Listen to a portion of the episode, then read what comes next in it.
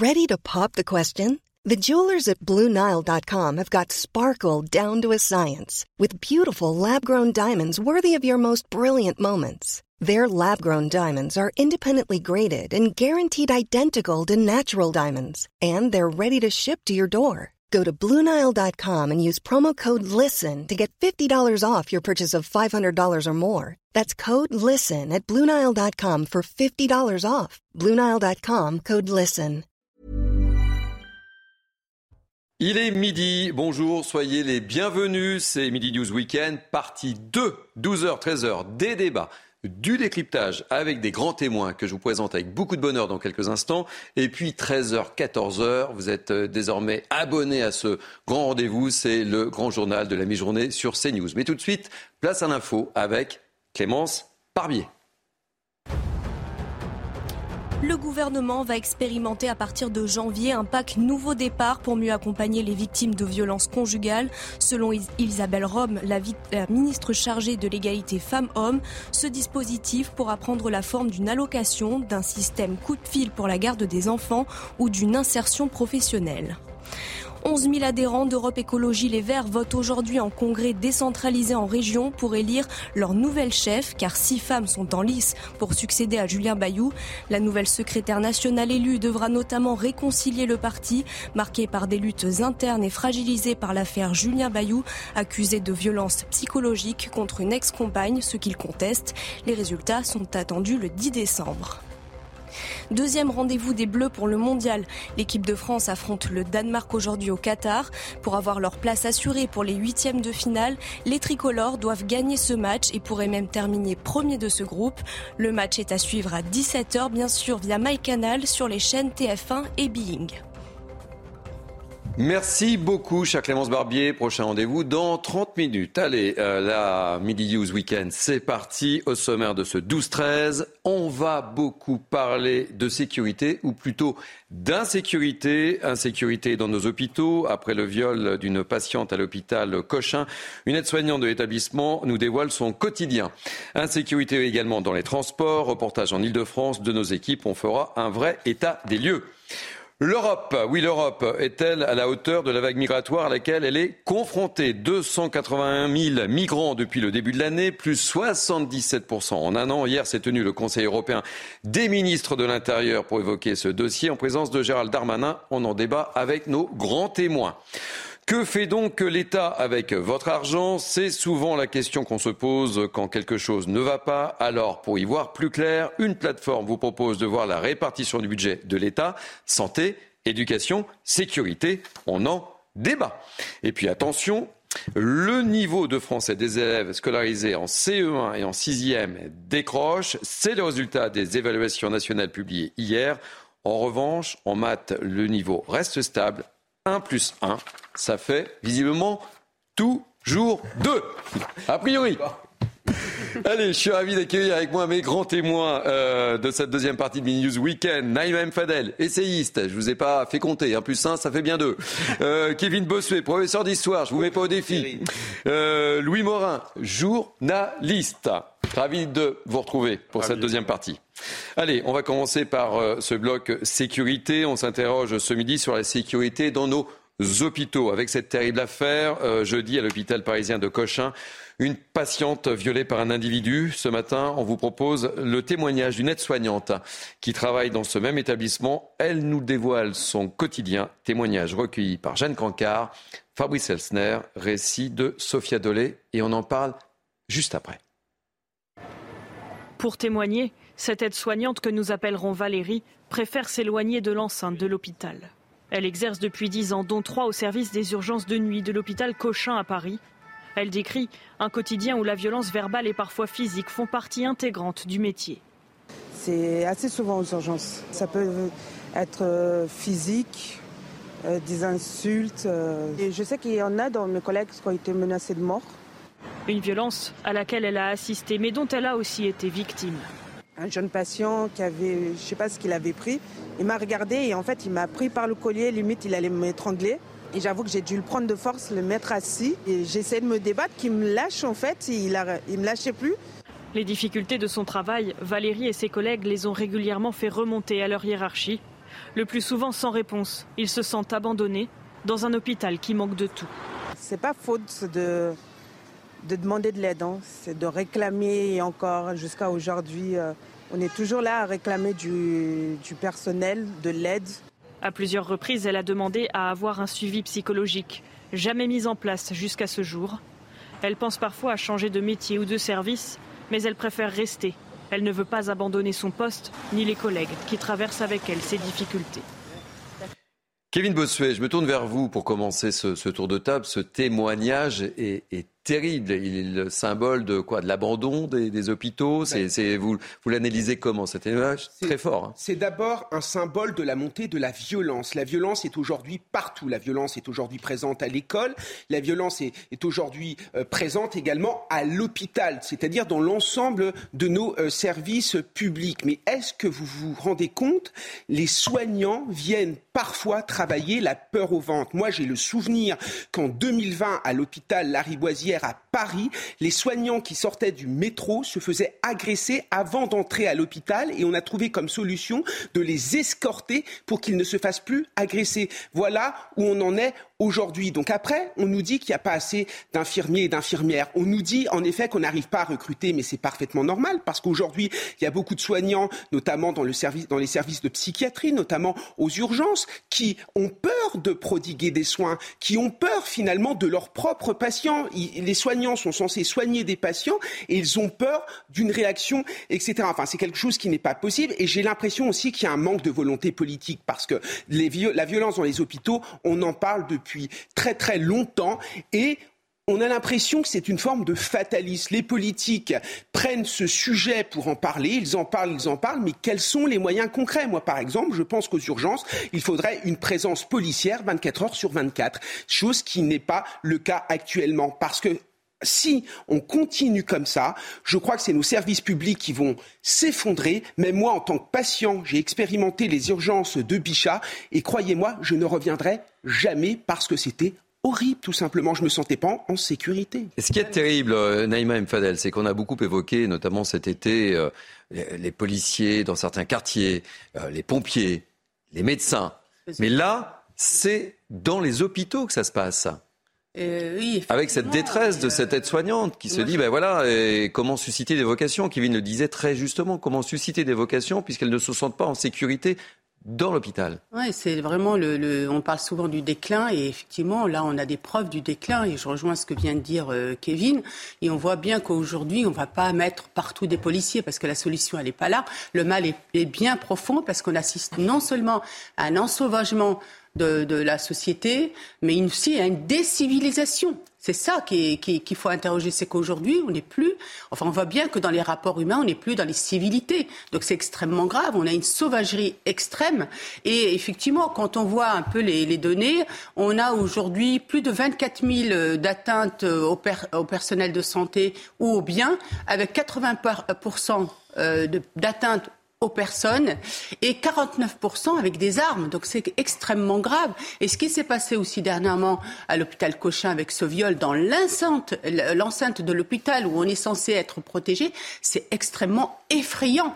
Et effectivement, la solution de mettre des agents, on voit bien qu'il y a des hôpitaux qui l'ont fait. Certains hôpitaux ont mis des agents même à l'entrée. Aujourd'hui, est-ce que la solution viendrait à mettre des agents de sécurité dans, dans les services? Mais vous imaginez, dans tous les services Moi, j'ai du mal à croire qu'on sombre de, dans ce Et, et, et je précise, hein, cette aide-soignante, je le reprécise, hein, c'est justement, nous sommes retournés à Cochin. C'est une aide-soignante de Cochin. Hein, c'est important. Euh, je vous redonne la parole. On fait un petit tour de table rapide et je vous donne la parole, Kevin. Euh, Louis Morin. Non, mais tout à fait, Naïma Mfadel, vous avez complètement raison lorsque vous dites qu'on ne peut pas, et ça ne suffit pas de mettre uniquement des effectifs mm. policiers en plus. Il faut aussi qu'il y ait une réponse pénale adaptée. C'est-à-dire que, euh, par exemple, celui qui a été interpellé pour le viol de cette patiente à l'hôpital Cochin, il était déjà connu, il était déjà sous le coup de deux OQTF sous 13 identités différentes. Il avait été interpellé sous 13 identités différentes rendez-vous compte. Donc effectivement, il y a surtout une question de, justice parce que les efforts de la police seront vains si jamais eh bien, ces individus ne sont pas mis hors d'état de nuire, c'est-à-dire emprisonnés ou renvoyés euh, dans leur pays euh, d'origine lorsqu'il il, s'agit de les renvoyer. On a souvent, euh, Thierry, abordé la question des peines planchées qu'on n'a pas encore mis en place. Il faut des peines planchées dès le premier, la première agression. contre, ce soit des personnels soignants, nos policiers ou nos enseignants.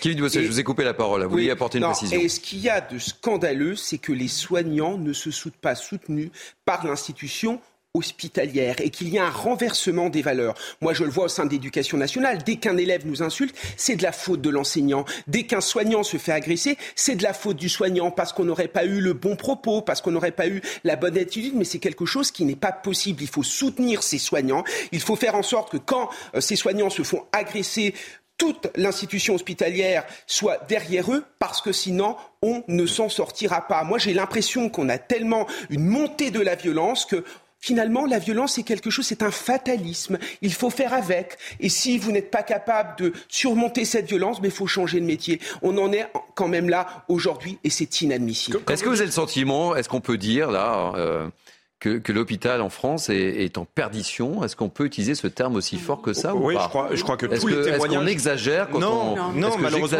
quand je dis ça? Malheureusement, Thierry, je crois que tous les témoignages en la matière, lorsque vous parlez avec des soignants, des médecins, avec du personnel hospitalier, tous vous disent la même chose, c'est que l'hôpital est au bord de la faillite. Mais sur tous les plans, mmh, mmh. la faillite financière, mais la faillite aussi euh, de, de l'accueil. C'est-à-dire que actuellement, vous avez dans des urgences hospitalières, vous avez des patients qui restent sur des brancards, dans des mmh. couloirs. Il n'y a même plus de box pour les accueillir. Ça pose évidemment des questions sanitaires. Non, l'hôpital est véritablement au bord de la faillite. Et pourtant, le paradoxe dans tout ça, c'est qu'on investit énormément. La France est d'ailleurs le pays qui investit le plus au sein des pays euh, de l'OCDE pour les soins hospitaliers. 3,5% du PIB, c'est colossal, c'est énorme. Alors où va l'argent? C'est évidemment la question qu'on peut se poser. c'est légitime. Et voilà, c'est légitime. Eh bien, l'argent en réalité, on le sait, il va dans la bureaucratie hospitalière. C'est-à-dire qu'en France, vous avez 35% des emplois hospitaliers qui ne sont pas médicaux ou paramédicaux. Le même chiffre, c'est 24% en Allemagne. Vous voyez bien, il y a 11% d'écart. Et évidemment, sur des dépenses de l'ordre de 3,5% du PIB, c'est colossal. Alors Naïma, qu'est-ce qu'on fait? Qu'est-ce qu'il faut faire? On a privilégié en fait les, cadres, effectivement, et c'est devenu un peu une, armée mexicaine. Et le pire, c'est que du personnel soignant est devenu cadre. C'est ça. Euh, euh, par rapport à la, dernière réforme euh, qui a été mise en place du temps de, de François Hollande. Donc c'est Aujourd'hui, il y a moins de personnel soignant par rapport à la, bureaucratie. Moi, la solution, vous savez, euh, Thierry, je vais vous dire, il faut écouter, il faut entendre ceux qui ont, euh, j'allais dire, les mains dans le cambouis. Par exemple, les médecins, il faut les entendre, les infirmiers, ce qu'ils ont à dire. Aujourd'hui, on ne leur fait pas confiance. Aujourd'hui, les directeurs ont un problème de positionnement par rapport aux médecins. Ils se positionnent comme en ayant euh, une autorité d'ailleurs qui leur, leur est conférée, l'autorité, un pouvoir, qui fait qu'ils ne sont pas du tout dans l'écoute de, des personnels soignants parce que eux savent exactement ce qu'il faut faire. Et ça, et ça c'est typique de la Macronie. Regardez ce qui s'est passé. Emmanuel Macron privilégie les cabinets conseils privés. On l'a vu avec McKinsey. Quand on dépense des milliers d'euros pour, euh, pour réfléchir sur l'avenir du métier enseignant et que c'est McKinsey qui est chargé de ça et qu'on n'écoute pas, voire on méprise la parole des enseignants, forcément on ne peut pas aboutir sur de bonnes solutions. Et c'est pareil à l'hôpital puisque McKinsey a été sollicité pour réfléchir notamment à la campagne euh, autour euh, de, de, vaccination autour de la Covid-19. À un moment, il faut arrêter avec la technocratie, revenir sur le terrain parce que nous, fonctionnaires d'État, on a des choses à dire, on sait comment ça fonctionne et c'est seulement à partir partir du terrain qu'on arrivera à réformer le tout au niveau national. Naïma. Alors pour le coup, moi je vais vous citer juste euh, une anecdote, hein, si je puis dire. C'est que parfois, des cabinets qui sont euh, euh, commandités je dirais, par l'État, peuvent faire du très bon travail. Il s'est passé dans un hôpital dont je tairai le nom, où ils sont arrivés, où il y avait des vrais problèmes au niveau des, salles d'opération, etc., où, qui n'étaient pas assez équipées, où ils avaient des difficultés, les médecins, pour avoir gain de cause. Eh bien, ce cabinet est venu en un mois. En un mois, ils ont géré les problèmes et ils ont remis, rénové Comme quoi, c'est possible. Mais oui, mais c'est, voilà, c'est vraiment possible. si on veut avoir une note positive ce matin. Non, non, mais c'est vrai par rapport à l'ARS. Alors, il faut aussi s'interroger, s'interroger sur l'ARS aussi. J'ai beaucoup de mal avec cet argument parce qu'en réalité, que font ces cabinets de conseil? Ils font le travail des élus. Évidemment. Voilà, de, des élus, que ce soit des élus locaux ou alors que ce soit des élus de représentation du personnel. Bah, bien sûr que si, qu'est-ce qu'ils viennent faire? Ils viennent dans la structure, ils écoutent un peu tout le monde, ils font remonter et ils font des préconisations. C'est le concept d'un élu. C'est pour ça qu'on a des élus qu'on paye et puis c'est pour ça qu'on a une démocratie. Mais ces études coûtent de l'argent aussi. C'est ce qui nous coûte de l'argent, mais justement, ces études coûtent beaucoup d'argent.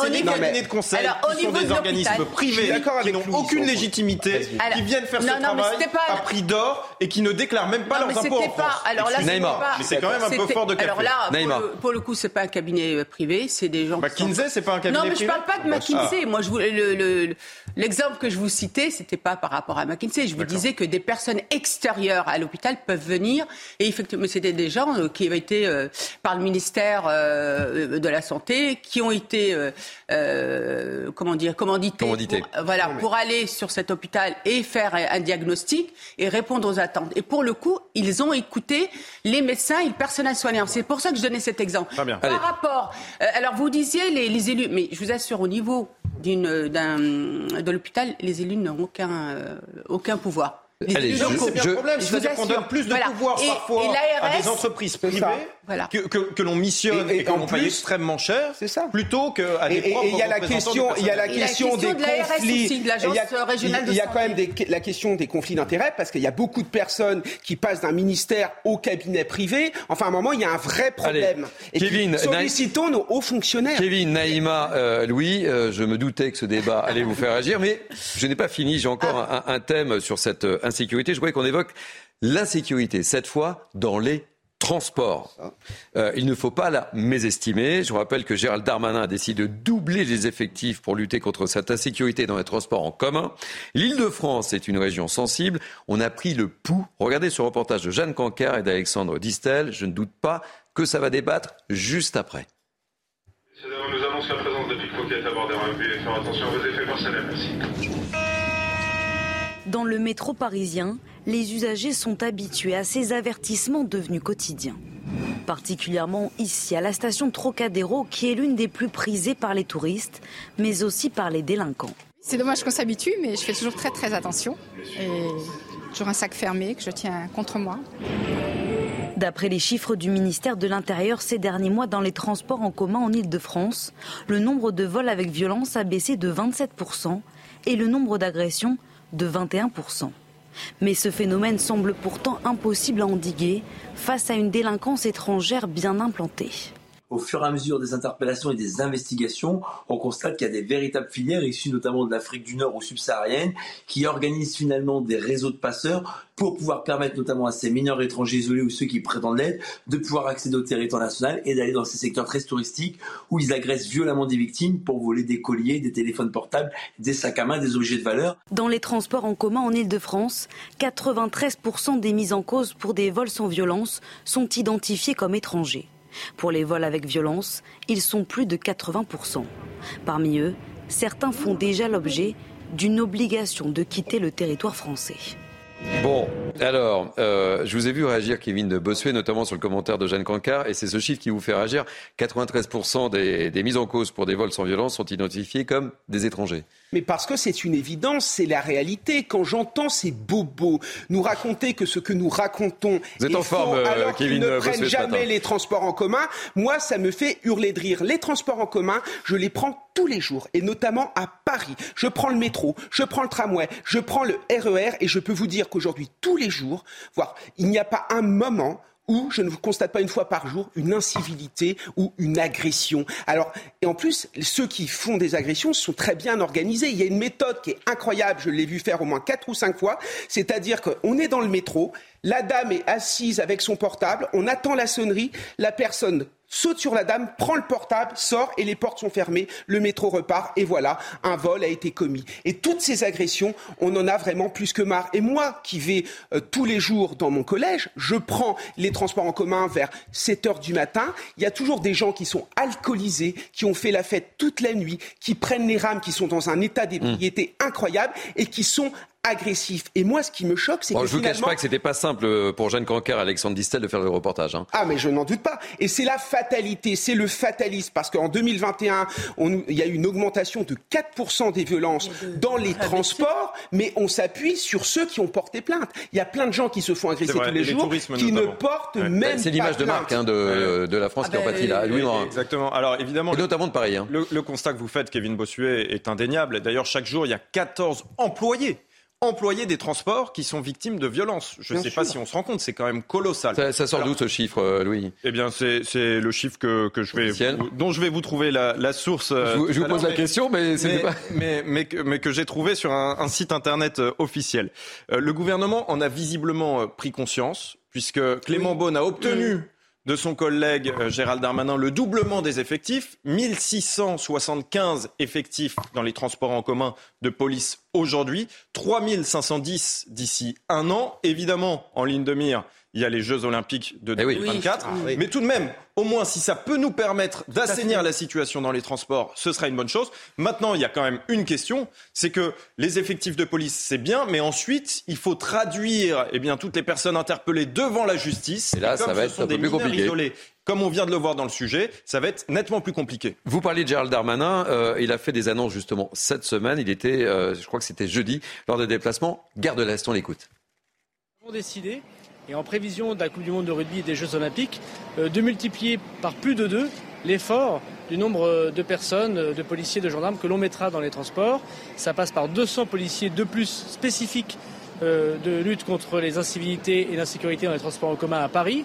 C'est un effort évidemment euh, sans précédent et euh, ça passe par, euh, en province, la création de nombreux services spécialisés dans les transports. Notre but, c'est évidemment de, continuer à rassurer euh, les Françaises et les Français. Vous pensez que ces mesures vont rassurer les, Français et les Françaises, comme le dit Gérald Darmanin? Oui, je, je pense que c'est un effort euh, conséquent hein, qui, est, qui est fait et ça peut, effectivement, cette annonce ne peut que nous réjouir. Maintenant, bon, il y a le temps euh, que ça se mette en place, donc, euh, mais c'est vrai que d'avoir euh, des policiers au quotidien, ça ne peut que nous assurer. Et puis, je voudrais aussi rappeler que dans les transports en commun, vous savez qu'il y a eu quand même des agressions et, et certains viols aussi dans des, des transports en commun. Donc, j'espère qu'il y aura aussi des agents de sécurité ou des policiers, notamment des agents de sécurité de la SNCF ou de la RATP, pardon, pardon, qui soit, euh, qui soit, qui soit missionné pour faire des rondes, parce que on a besoin aujourd'hui de, de, dans notre sécurité, parce que si on dénie ça, ça veut dire qu'on est déconnecté de la réalité. La réalité, malheureusement, elle est extrêmement aujourd'hui anxiogène. Je vous donne la parole euh, tout de suite, euh, Kevin, mais j'aimerais rebondir sur sur euh, cette violence justement. Un, un récent euh, sondage du, du Cevipop euh, qui nous dit que 9 Français, 9 Français sur 10 ont le sentiment de vivre hein dans une société violente. C'est énorme. 87% des Français estiment que la violence dans la société augmente beaucoup. Autre chiffre, un Français sur quatre juge que le recours à la violence peut parfois être justifié. Mais, mais, là, 9 Français sur 10. Ouais, ex Excusez-moi hein, Thierry, mais moi la question que je me pose, quand on regarde eh bien, toutes les actualités euh, que l'on relaie euh, régulièrement sur CNews, hein. c'est où vit ce Français sur 10 qui ah, n'a pas le sentiment de vivre dans une société violente? Parce que ça pourrait être extrêmement intéressant mm. euh, d'aller vivre dans ces quartiers finalement qui sont peut-être préservés, s'il y en a encore.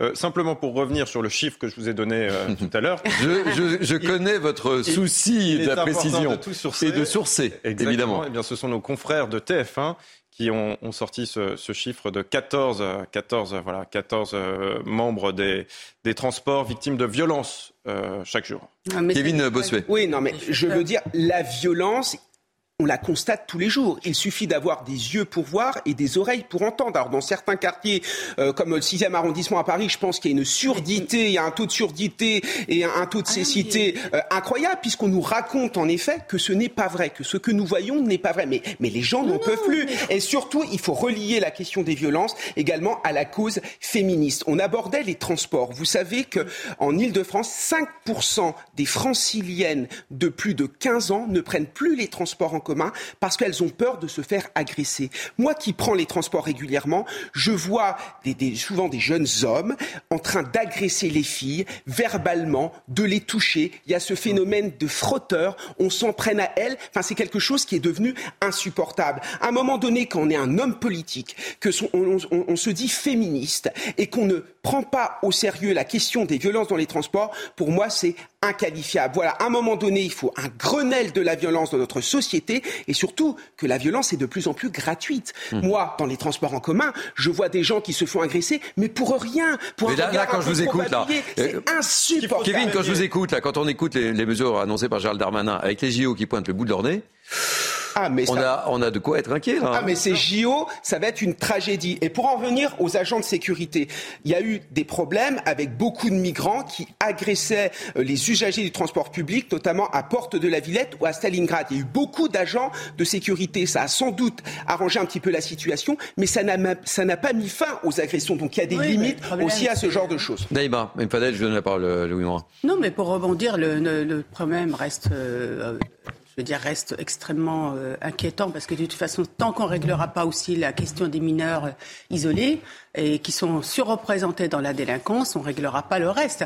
Et c'est vrai que les JO euh, de 2024, on ne peut qu'être inquiet. Donc il faut espérer que d'ici là, on puisse régler notamment les OQTF. Mais encore une fois, les mineurs euh, isolés, ils ne peuvent pas faire l'objet d'une OQTF. Donc comment on règle cette problématique-là aussi? Ce qu'il faut souligner, c'est que très souvent, les victimes de ces violences, pas que, mais très souvent, ce sont des tourismes des touristes, ah. voilà, qui euh, ne vont pas forcément porter plainte parce qu'ils ne mhm. savent pas où aller, parce que l'accueil n'est pas toujours évident non plus de la part des, forces de l'ordre vis-à-vis de ces, touristes, parce qu'ils sont euh, surchargés. Ce sont les quartiers les plus touristiques de Paris, entre autres. Et, en plus, parce qu'on sait qu'ils ont potentiellement beaucoup de liquide sur eux.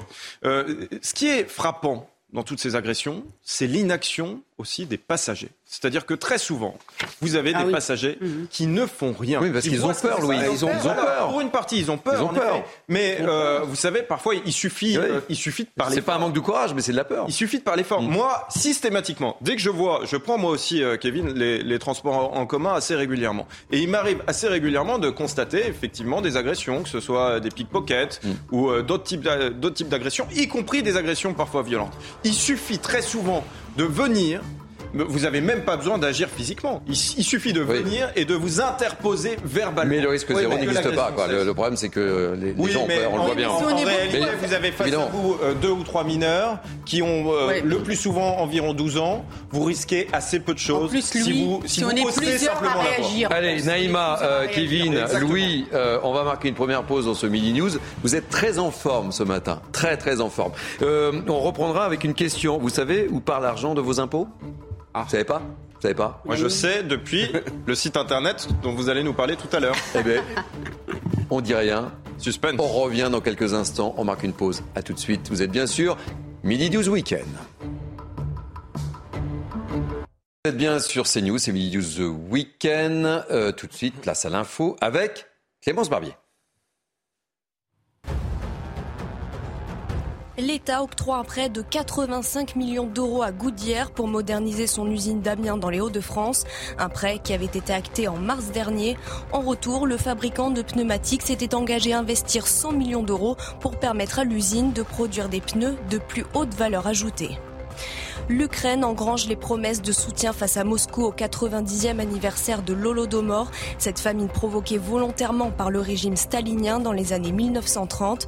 Face aux attaques russes qui provoquent des coupures d'électricité et d'eau dans le pays, Volodymyr Zelensky a assuré que son peuple tiendrait bon.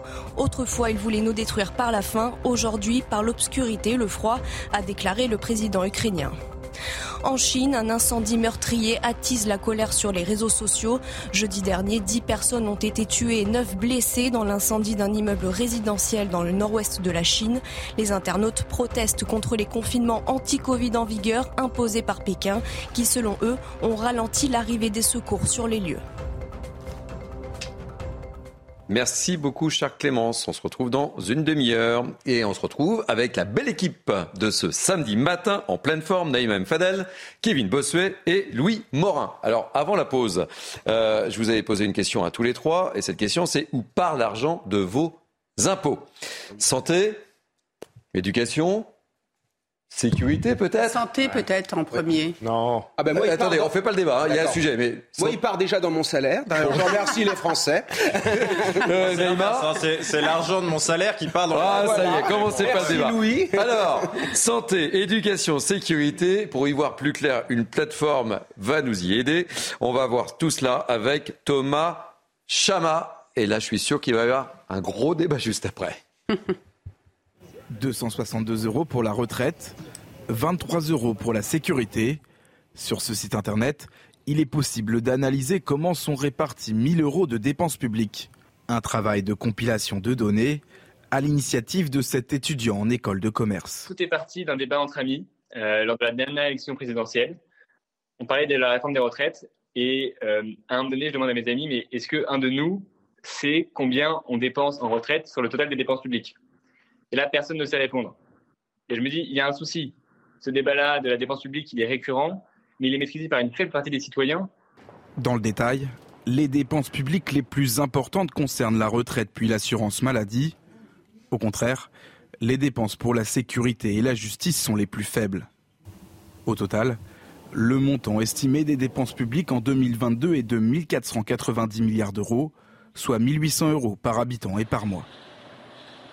Pour Naïma, Kevin, Louis, c'est intéressant cette, euh, cette enquête. C'est extrêmement intéressant. Alors il faut faire... Qu'est-ce que vous en, en tirez comme enseignement, euh, J'en tire plusieurs enseignements. Tout d'abord, il faut faire assez attention parce que ça mélange tous les types de dépenses Mm. publiques. hein. Ça mélange l'État, les impôts, avec les- la sécurité Les sociale, cotisations, hein, oui. des cotisations, avec un système assurantiel. La retraite, euh, c'est un système assurantiel. L'assurance maladie, c'est un système assurantiel. Donc on ne peut pas vraiment mélanger ça avec des dépenses euh, étatiques. Néanmoins, ça peut être quand même extrêmement intéressant parce que on a, par exemple, la réforme des retraites qui est en cours justement, où on nous dit euh, il n'y a pas besoin de faire des efforts ou de faire des économies sur la retraite parce que c'est un système qui est à l'équilibre. Eh bien, ce site internet nous permet de nous rendre compte que si vous baissez euh, le poids des retraites de 3%, seulement 3%, eh bien, vous pouvez augmenter le budget de la justice de 100%. Vous pouvez doubler le budget de la justice. Alors évidemment, ça sous-entend quand même, en effet, de faire eh des rééquilibrages parce que, en réalité, encore une fois, les retraites, c'est assurantiel et la justice, ça relève de l'impôt, mais c'est possible. Naïma Mfadel. C'est assurantiel, mais il y a aussi une différence entre euh, les retraites des fonctionnaires et celles euh, des, des entreprises, enfin du privé. Donc ça, euh, souvent, c'est le privé d'ailleurs qui vient fournir le, le- le reste à manquer pour les fonctionnaires. Alors, ce qui est intéressant, c'est de voir que, en fait, ce sont la sécurité et la justice hein, qui sont les, les plus Les mal parents pauvres et Les parents pauvres. Hein. Et c'est ça qui est. euh, Quand je vois les, les- les sujets qu'on a évoqués sur l'insécurité juste avant et tous les problèmes de justice qu'on évoque sur les plateaux de, de CNews, il y a, on a- il y a peut-être une réponse là. Euh, Kevin Non, mais c'est ça. Par exemple, le budget de la justice est scandaleux. Il y a des chiffres qui étaient sortis pour l'année 2018. En France, pour la justice, c'est en moyenne 70 euros par an par habitant, là où les Suisses sont à plus de 200 euros, ou les Allemands à 120 euros. Donc on voit bien qu'il y a un problème. Il ne faut pas s'étonner ensuite que la justice soit aussi lente en France. Et de manière plus générale, vous savez Thierry, moi avant j'étais de gauche. Alors, ça- ça- il, y a, il y a très très longtemps. Et- et- Mais si Thierry, vous savez, j'étais de gauche. J'ai même voté une fois pour euh, la France insoumise. Alors là- ça s'appelait, si, Attendez. ça s'appelait Front de gauche. Il est 12h35, on va enregistrer et on va se faire passer en boucle là quand Non, même, mais- là, parce que c'est un scoop. Avant, j'étais de gauche. Très longtemps. Je, je voulais aider la veuve et l'orphelin. Je trouvais que les aides sociales, c'était merveilleux. Et puis, j'ai eu un bulletin de salaire. J'ai vu tout ce qu'on me prenait dessus. J'ai vu l'impôt sur le revenu. J'ai vu la taxe d'habitation. J'ai vu la taxe foncière. Et je me suis dit, mais où part mon argent? Et quand on voit des services publics qui ne sont plus à la hauteur, une école de la République qui fonctionne mal, une justice qui est très longue, des hôpitaux, on en parlait tout à l'heure, qui fonctionnent excessivement mal, je me demande, mais où part l'argent? La vérité, c'est que dans notre pays, il y a trop d'aides sociales. À un moment donné, il faut faire un grenade des aides sociales parce que ce n'est plus possible, c'est devenu un gouffre financier. Et Charles Pratt l'a très bien démontré, il y a aussi un problème avec la fraude sociale. Je veux dire, à un moment donné, quand on demande autant d'efforts aux Français et qu'il y a une partie de ces efforts qui part dans la fraude, c'est quelque chose qui n'est pas possible. Et enfin, j'aimerais dire quelque chose aussi, parce que par exemple, pour l'éducation nationale, il y a un gros budget pour l'éducation nationale, mais on a des professeurs qui sont malheureux, des professeurs qui sont mal payés. Et c'est la même chose qu'à l'hôpital. Tout l'argent part dans l'administratif. À un moment donné, il faut donner plus de responsabilités aux professeurs, les payer davantage et en finir avec tous ce, ces administrations euh, qui n'ont plus aucun sens. Ouais. Je vais juste vous faire parce que le sourire. prochain sujet, il sera également pour Kevin Bossuet, ça, va, juste- ça va interpeller. Je vais juste vous faire sourire. Euh, Churchill disait si vous n'êtes pas de gauche à 20 ans, c'est que vous n'avez pas de cœur. Voilà. Si vous n'êtes pas conservateur à 40 ans, c'est que vous n'avez pas de cervelle. Bon ben voilà.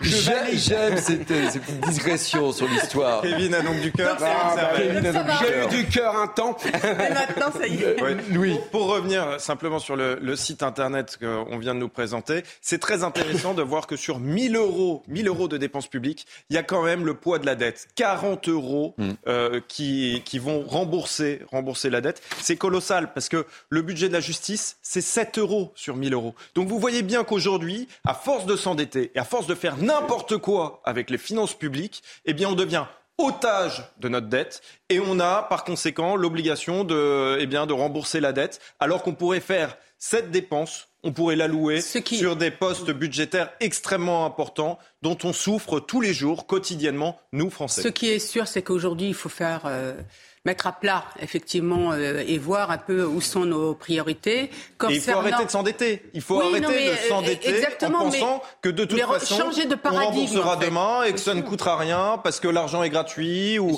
euh, que Et surtout, quand même on entame Non, le mais- pouvoir d'achat des générations qui viennent et qui n'ont rien demandé. Exactement. Bon, Non, non, je voudrais Dernier mot sur le sujet ou pas gars- Non, non, je voudrais juste euh, rajouter quelque chose par rapport à tout ce qui s'est dit. Aujourd'hui, il faut changer de paradigme. On est, euh, on est, euh, tout est nouveau en termes de société, en termes de priorité aujourd'hui. Et c'est sûr que concernant l'État-providence, il faut remettre à plat vraiment ces aides euh, sociales qui sont importantes. Il est important de tendre la main à celui en, euh, qui en a besoin, mais il est important aussi de conditionner euh, ces aides et d'être aussi dans le souci d'inégalité de traitement du citoyen, ce qui n'est plus le cas aujourd'hui. ça sera le mot de la fin sur le sujet? Vous me permettez de- d'enchaîner? Peut On enchaîner, permet, cher Thierry. Vous me permettez. Alors on va enchaîner et c'est un sujet qui va fortement intéresser évidemment Kevin Bossuet en tant que professeur d'histoire. Cela concerne tous nos services publics et celui de l'éducation. Cette fois, le niveau de français des élèves scolarisés en CE1 et en 6e décroche. Je vous regarde, Kevin Bossuet. C'est le résultat des évaluations nationales effectuées chaque année. Une baisse de niveau que l'éducation nationale attribue à la crise sanitaire. Mais les acteurs de terrain ont quant à eux une autre interprétation, explication avec Quentin Gribel et on en débat. Je vous trouve très en forme tous les trois ce matin. C'est un rapport particulièrement attendu par Papendiaï. En classe de 6e, seuls 55% des élèves atteignent un niveau satisfaisant de lecture. Le score moyen des évaluations en français est lui en baisse, 256 points en 2022 contre 260 en 2021. En maths, la part des 6e en difficulté a légèrement augmenté, plus 1,1 point en un an. Des conclusions qui ne surprennent pas cet enseignant. C'est quelque chose de connu et euh, il y a des années euh, et des années qu'on a perdu des, des heures d'enseignement en français et en maths.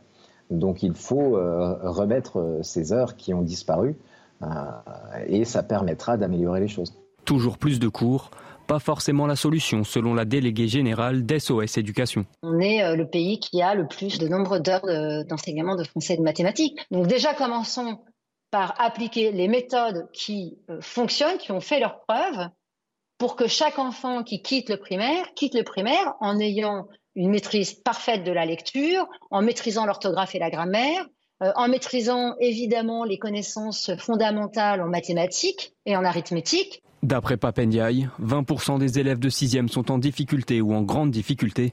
Pour contrer ce phénomène, le ministre devrait faire dans les prochains jours des annonces quant à sa réforme des collèges. Bon, monsieur Kevin Bossuet, interrogation orale.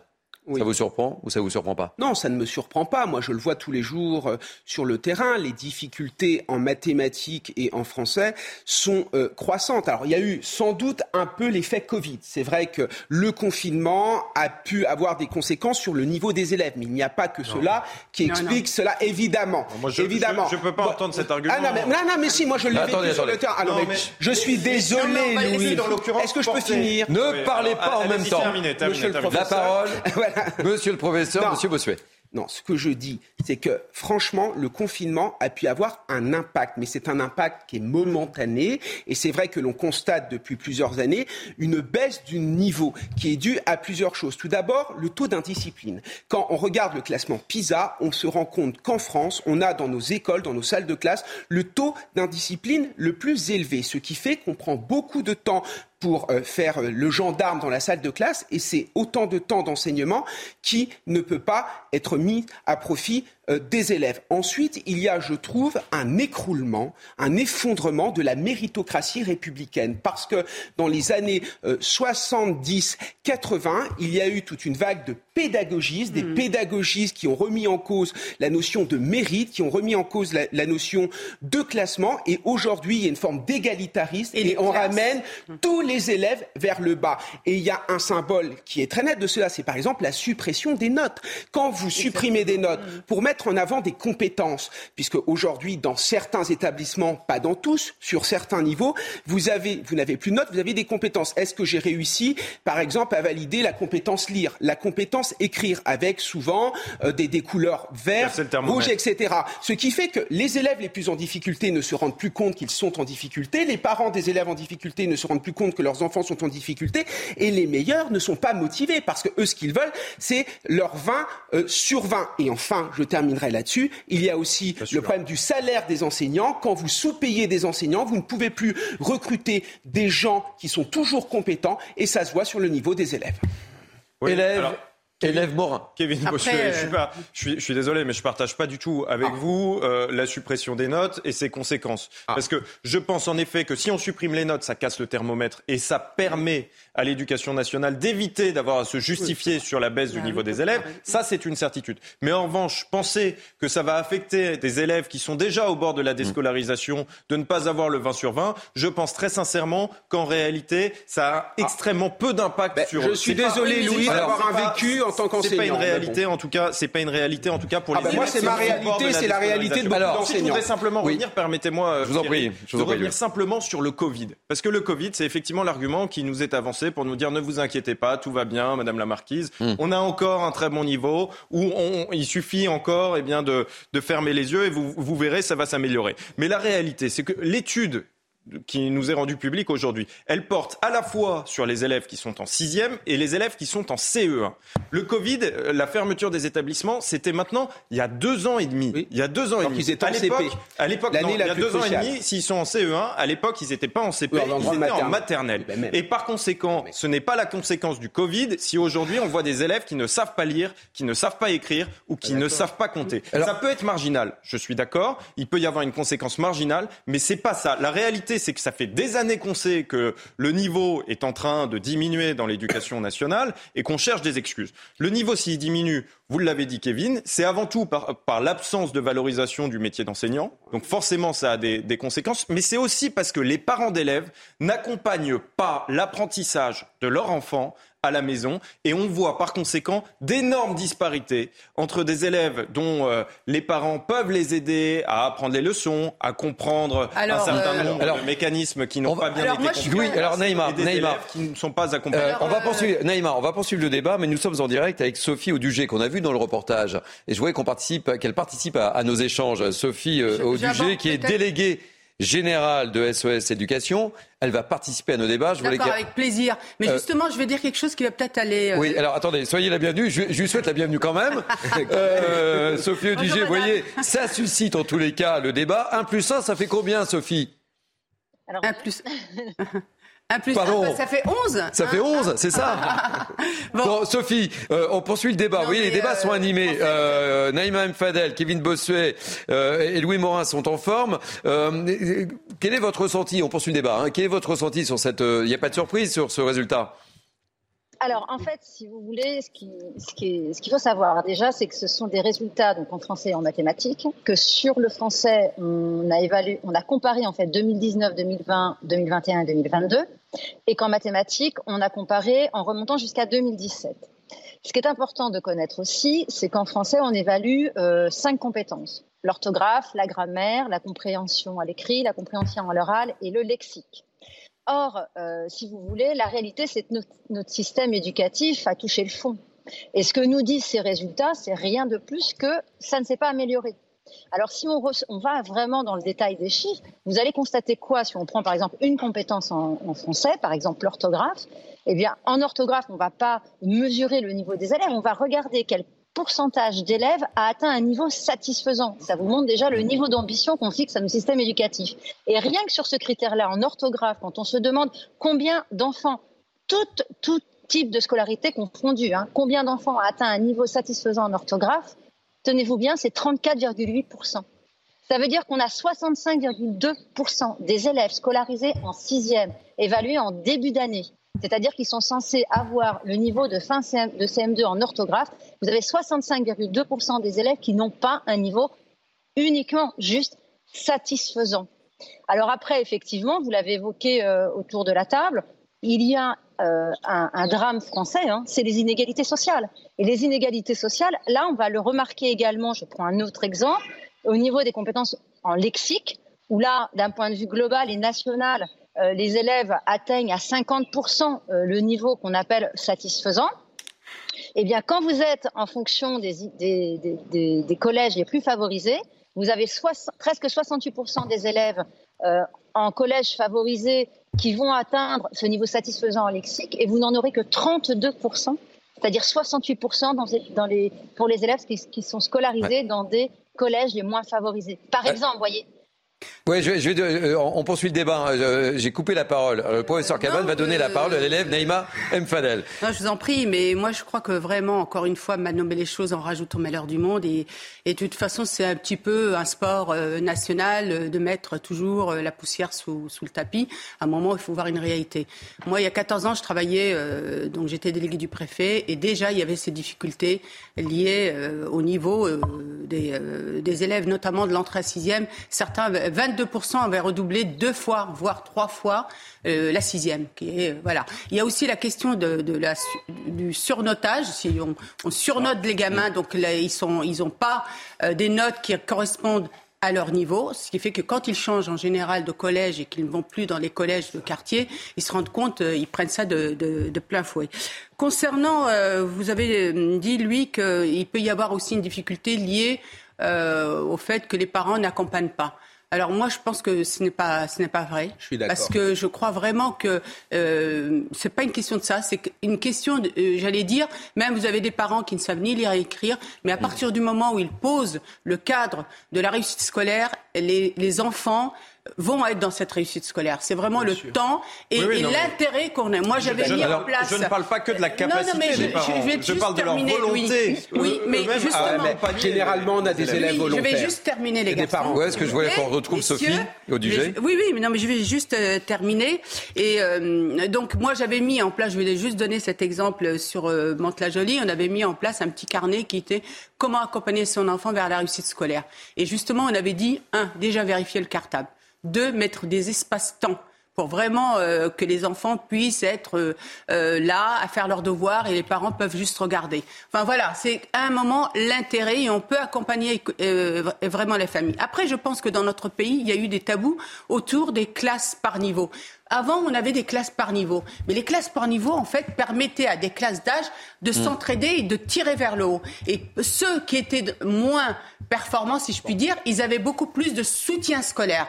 Et ils pouvaient rattraper le niveau. Alors qu'aujourd'hui, ils peuvent se retrouver dans des classes où ils sont finalement noyés et ils ont du mal à attraper euh, le niveau. Alors, Sophie, euh, Sophie est-ce qu'il y a quand même des, points positifs? On dit que le, le français du niveau baisse.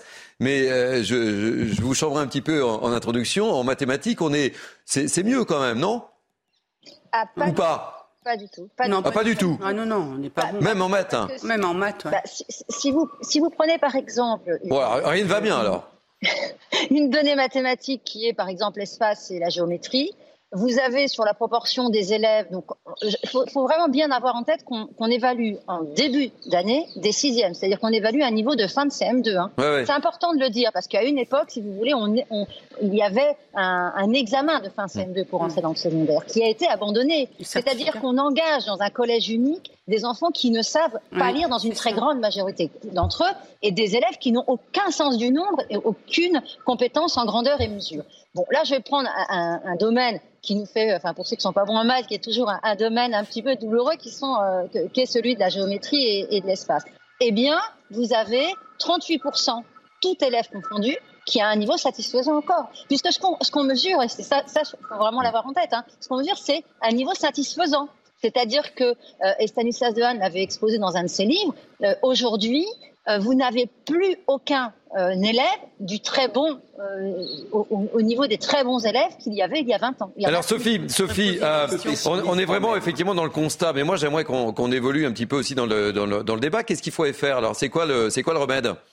Qu'est-ce qu'il faut faire pour changer tout ça? alors déjà, la première chose, c'est un énorme courage politique, ce qu'on n'a pas du tout aujourd'hui. Le premier courage politique, c'est peut-être de sortir toutes les idéologies euh, de l'école. Euh, déjà, on gagnera mmh. beaucoup de temps et beaucoup d'heures. De restaurer une discipline pour qu'on n'ait pas 20 euh, à 30% voire 50% dans certaines classes du temps qui soit consacré à faire de la discipline mmh, et qu'on puisse se, remettre à, enseigner. je pense aussi qu'il faut arrêter de considérer que la liberté pédagogique, c'est de choisir des méthodes qui sont des méthodes qui traduisent un pédagogisme politique et qui sont mmh. contraires à l'intérêt supérieur de l'enfant dans les méthodes d'apprentissage. J'entends ici évidemment euh, d'imposer, s'il le faut par la loi, la méthode syllabique dans l'apprentissage de la mmh. lecture. Il faut quand même avoir en tête qu'aujourd'hui, on a des professeurs des écoles qui prennent des classes de CP, qui ont été recrutés en speed dating, qui ont mmh. récupéré un oui, on l'a évoqué, oui. Mmh voilà, pour apprendre à lire euh, sur Internet gratuit et qui est une méthode qui déconstruit l'apprentissage de la lecture. Je vais vous redonner un dernier chiffre. Hein. Oui, pas trop de chiffres quand même. Hein. vous savez, des Français, on n'est pas très bon en mathématiques, hein, vous l'avez dit. Oui, hein. mais je crois que oui, oui, oui, mais bon, il faut quand même avoir des notions, si vous voulez. Là, je vais faire mon, mon côté matheux, c'est-à-dire des grandeurs et des mesures. Et vous avez dans les enfants qui sont scolarisés en REP+, par exemple, mmh. vous avez 30% des élèves qui ont ce qu'on appelle l'affluence, hein, la rapidité de lecture, euh, qui arrivent à lire 90 mots par minute. C'est-à-dire c'est à peine un niveau de CE2. 30% des élèves de 6e qui sont en REP+. C'est-à-dire c'est des enfants qui n'ont pas automatisé l'acte de lire. Sophie, on fait un petit tour de table. Euh, Louis Morin, une petite réaction sur les propos de, Sophie. Bah, permettez-moi de, revenir quand même sur euh, ce qu'on disait tout à l'heure et sur le Covid. Pourquoi je me suis autant emporté sur le Covid? Parce que, euh, comme vient de le dire notre, notre intervenante, aujourd'hui, il est urgent de réformer tout le système. Et aujourd'hui, on voit qu'on a un ministre euh, de l'Éducation qui est encore dans le déni, qui nous explique que c'est le Covid, qu'il n'y a rien à changer. Mais si, il y a tout à changer. Il faut tout remettre sur la table. Si on ne remet pas tout sur la table tout de suite, on sait qu'on va arriver à une situation où la France périclite. Donc il faut tout changer. Il est urgent de réformer le mammouth, comme ça a été dit par le passé, et comme ça n'a jamais été fait malheureusement. Vous pouvez refaire comme ça, parce que ça me fait rire, moi. Monsieur le professeur, monsieur Thierry. Je vous donne la parole, monsieur Bossuet. Je vous remercie. Kevin Bossuet. Non, mais le Covid, moi je suis pas dans la culture de l'excuse, je ne fais que dénoncer la culture de l'excuse à longueur de temps, mais dire que le Covid n'a pas eu d'impact sur le niveau scolaire, c'est tout ça, c'est totalement faux. ça n'explique pas, ça, n'explique pas cela. Et d'ailleurs, il faut saluer l'ancien ministre de l'Éducation Jean-Michel Blanquer qui a tout fait pour maintenir le plus possible les écoles ouvertes. Alors après, j'entends votre constat, je le partage en partie, mais il faut quand même être positif. Mmh. Moi, j'enseigne en banlieue parisienne. Je vois des parents qui sont hyper motivés, des parents qui croient en l'école de la République, qui veulent que leurs enfants s'en sortent. J'ai des anciens élèves qui ont réussi. J'en ai un qui aujourd'hui est à Sciences Po Paris. J'en ai une mmh. aujourd'hui qui est en deuxième année de médecine. Il y en a une autre qui a réussi à aller à Louis-le-Grand. Il y a aussi des réussites. Il ne faut pas non plus enfoncer ses élèves. Il y a des choses positives. Et je trouve que l'ancien ministre Jean-Michel Blanquer a quand même fait des choses positives. le dédoublement des classes dans des endroits sensibles ou la mise en place du dispositif devoir fait, qui est une aide aux devoirs gratuite euh, pour les élèves les plus en difficulté, c'était aussi très bien. Namien Fadel, levez la main d'abord. Très bien, je vous donne la parole. En fait, euh, concernant M. Blanquer, effectivement, il a été un très bon ministre, mais ce qu'il a voulu mettre en place, euh, parfois, ça a été de la théorie et pas vraiment mis en place. Concernant effectivement le niveau, moi, il y, a, il y a 14 ans, je travaillais J'étais délégué du préfet, Kevin, et j'avais à cause des syndicats de gauche et des profs de gauche. Oui, mais voilà, mais ce problème de, niveau des élèves, c'était déjà il y a 15 ans, ça, existait déjà. Je vous l'ai dit, hein, 22%, euh, deux ans de retard, voire euh, trois ans. Moi, ce que je voudrais aujourd'hui, c'est qu'il y ait le souci, le souci de l'exigence partout. C'est vraiment parents de service au quartier populaire notamment d'être moins exigeants euh, euh, envers eux. Et puis, vous savez, aujourd'hui, beaucoup de parents mettent les enfants dans les écoles privées. Vous savez pourquoi? Parce qu'ils veulent de la fermeté et de l'autorité. C'est vrai. Le mot de la fin, euh, parce qu'on va partir en publicité. Euh, et vous, parlez pas de notre Sophie, de l'éducation quand même. Sophie Audugé, le mot de la ah fin, le mot de la fin, Sophie Audugé, vous avez 14 secondes et demie, hein, pas plus. Hein. 14 priorité et hein. Je voudrais lui poser une question. Non, pas de question, c'est moi le prof. Trop tard, une prochaine fois. Euh, le mot de la fin Il y a de l'espoir Il faut avoir de l'espoir Il faut avoir de l'espoir et priorité à l'éducation, toujours. Eh, écoutez, merci mille fois d'avoir été notre invité. C'était un débat merci à vous. passionnant. Euh, J'en attendais pas moins. Euh, je rappelle que vous êtes délégué général de SES Éducation.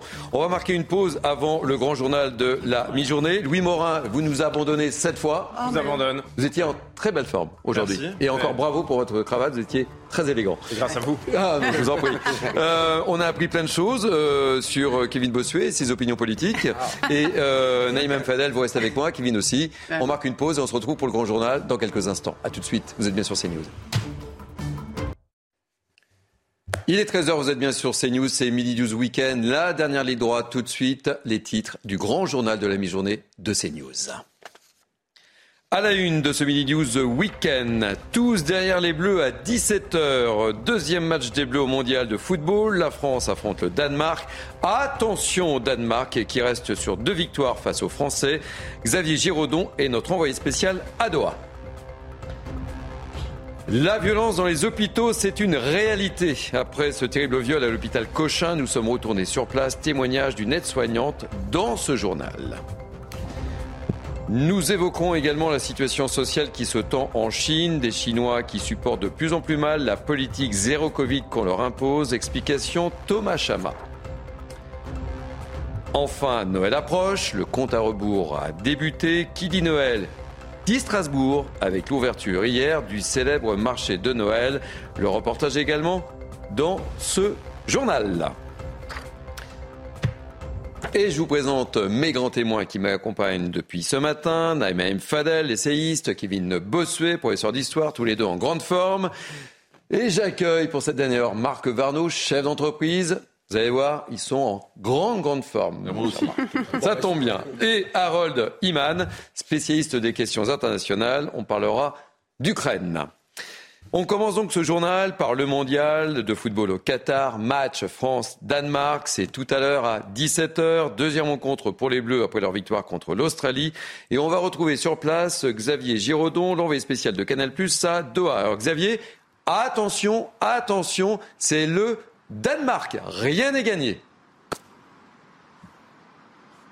Oui Thierry, salut à tous. Euh, oui, dixième nation FIFA, une nation sous-cotée, a dit euh, Didier Deschamps, une nation que l'équipe de France n'a pas battue depuis trois matchs, un nul, deux défaites pour les Bleus face à ces euh, Danois. C'était aussi la seule équipe hein, que les Bleus n'avaient pas battue à la Coupe du Monde 2018. On connaît les Damsgaard, les Mélieux, les, les joueurs comme Eriksen, bien sûr, le meneur de jeu, faiseur de jeu après la surface adverse, l'homme au pacemaker qui avait fait tant parler de lui lors de la dernière grande compétition, mais qui est aussi un super joueur de foot. Et puis Caspar Yulmand a réussi à faire une équipe caméléon capable de s'adapter à tous les systèmes tactiques, très forte sur coup de pied arrêté. C'est l'équipe qui nous a causé beaucoup de misère, beaucoup de misère, a insisté Didier Deschamps. Il sait que c'est peut-être le match le plus difficile. En tout cas, c'est le, crash test, le révélateur pour, pour nos Bleus. Euh, la question, Varane, il joue ou il joue pas? Il joue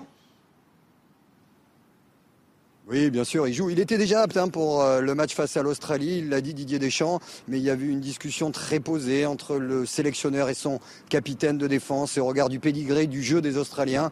La seule présence commune euh, de Konaté et d'Upa Mécano suffisait à solidifier le coffre-fort d'Hugo Loris et ça a été euh, à l'arrivée plutôt heureux pour l'équipe de France avec ce succès 4 à 1. Il est là, il est prêt, c'est le leader de la défense, c'est celui qui apporte de la sérénité, du calme, une voix qui porte. Il est là aussi pour monter en puissance. Il est probable d'ailleurs qu'il ne joue pas peut-être tout le match, si d'aventure ça se passe bien. Il y aura aussi Koundé à droite, parce que l'idée de cette équipe de France, c'est très costaude derrière, devant Hugo Loris, pour que devant nos flèches, Dembélé, Kylian Mbappé bien sûr, et le co-meilleur buteur de sélection en France, Olivier Giroud, puisse s'exprimer le tout bien sûr drivé par Antoine Griezmann. Ils sont prêts les Bleus, un match compliqué, mais vraiment on les trouve euh, sereins complètement dans leur Coupe du Monde.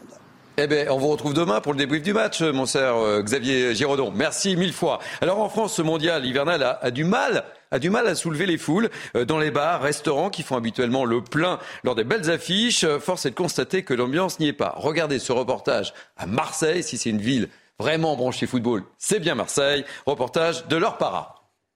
Direction le Vieux-Port à la recherche de signes extérieurs du mondial de football. Et à première vue, les établissements diffuseurs des matchs n'ont pas encore affiché de décoration adéquate. Devant les écrans, les clients se font rares. C'est très calme par rapport à la dernière fois quand c'était en France. Euh, il y a beaucoup moins d'ambiance. Euh.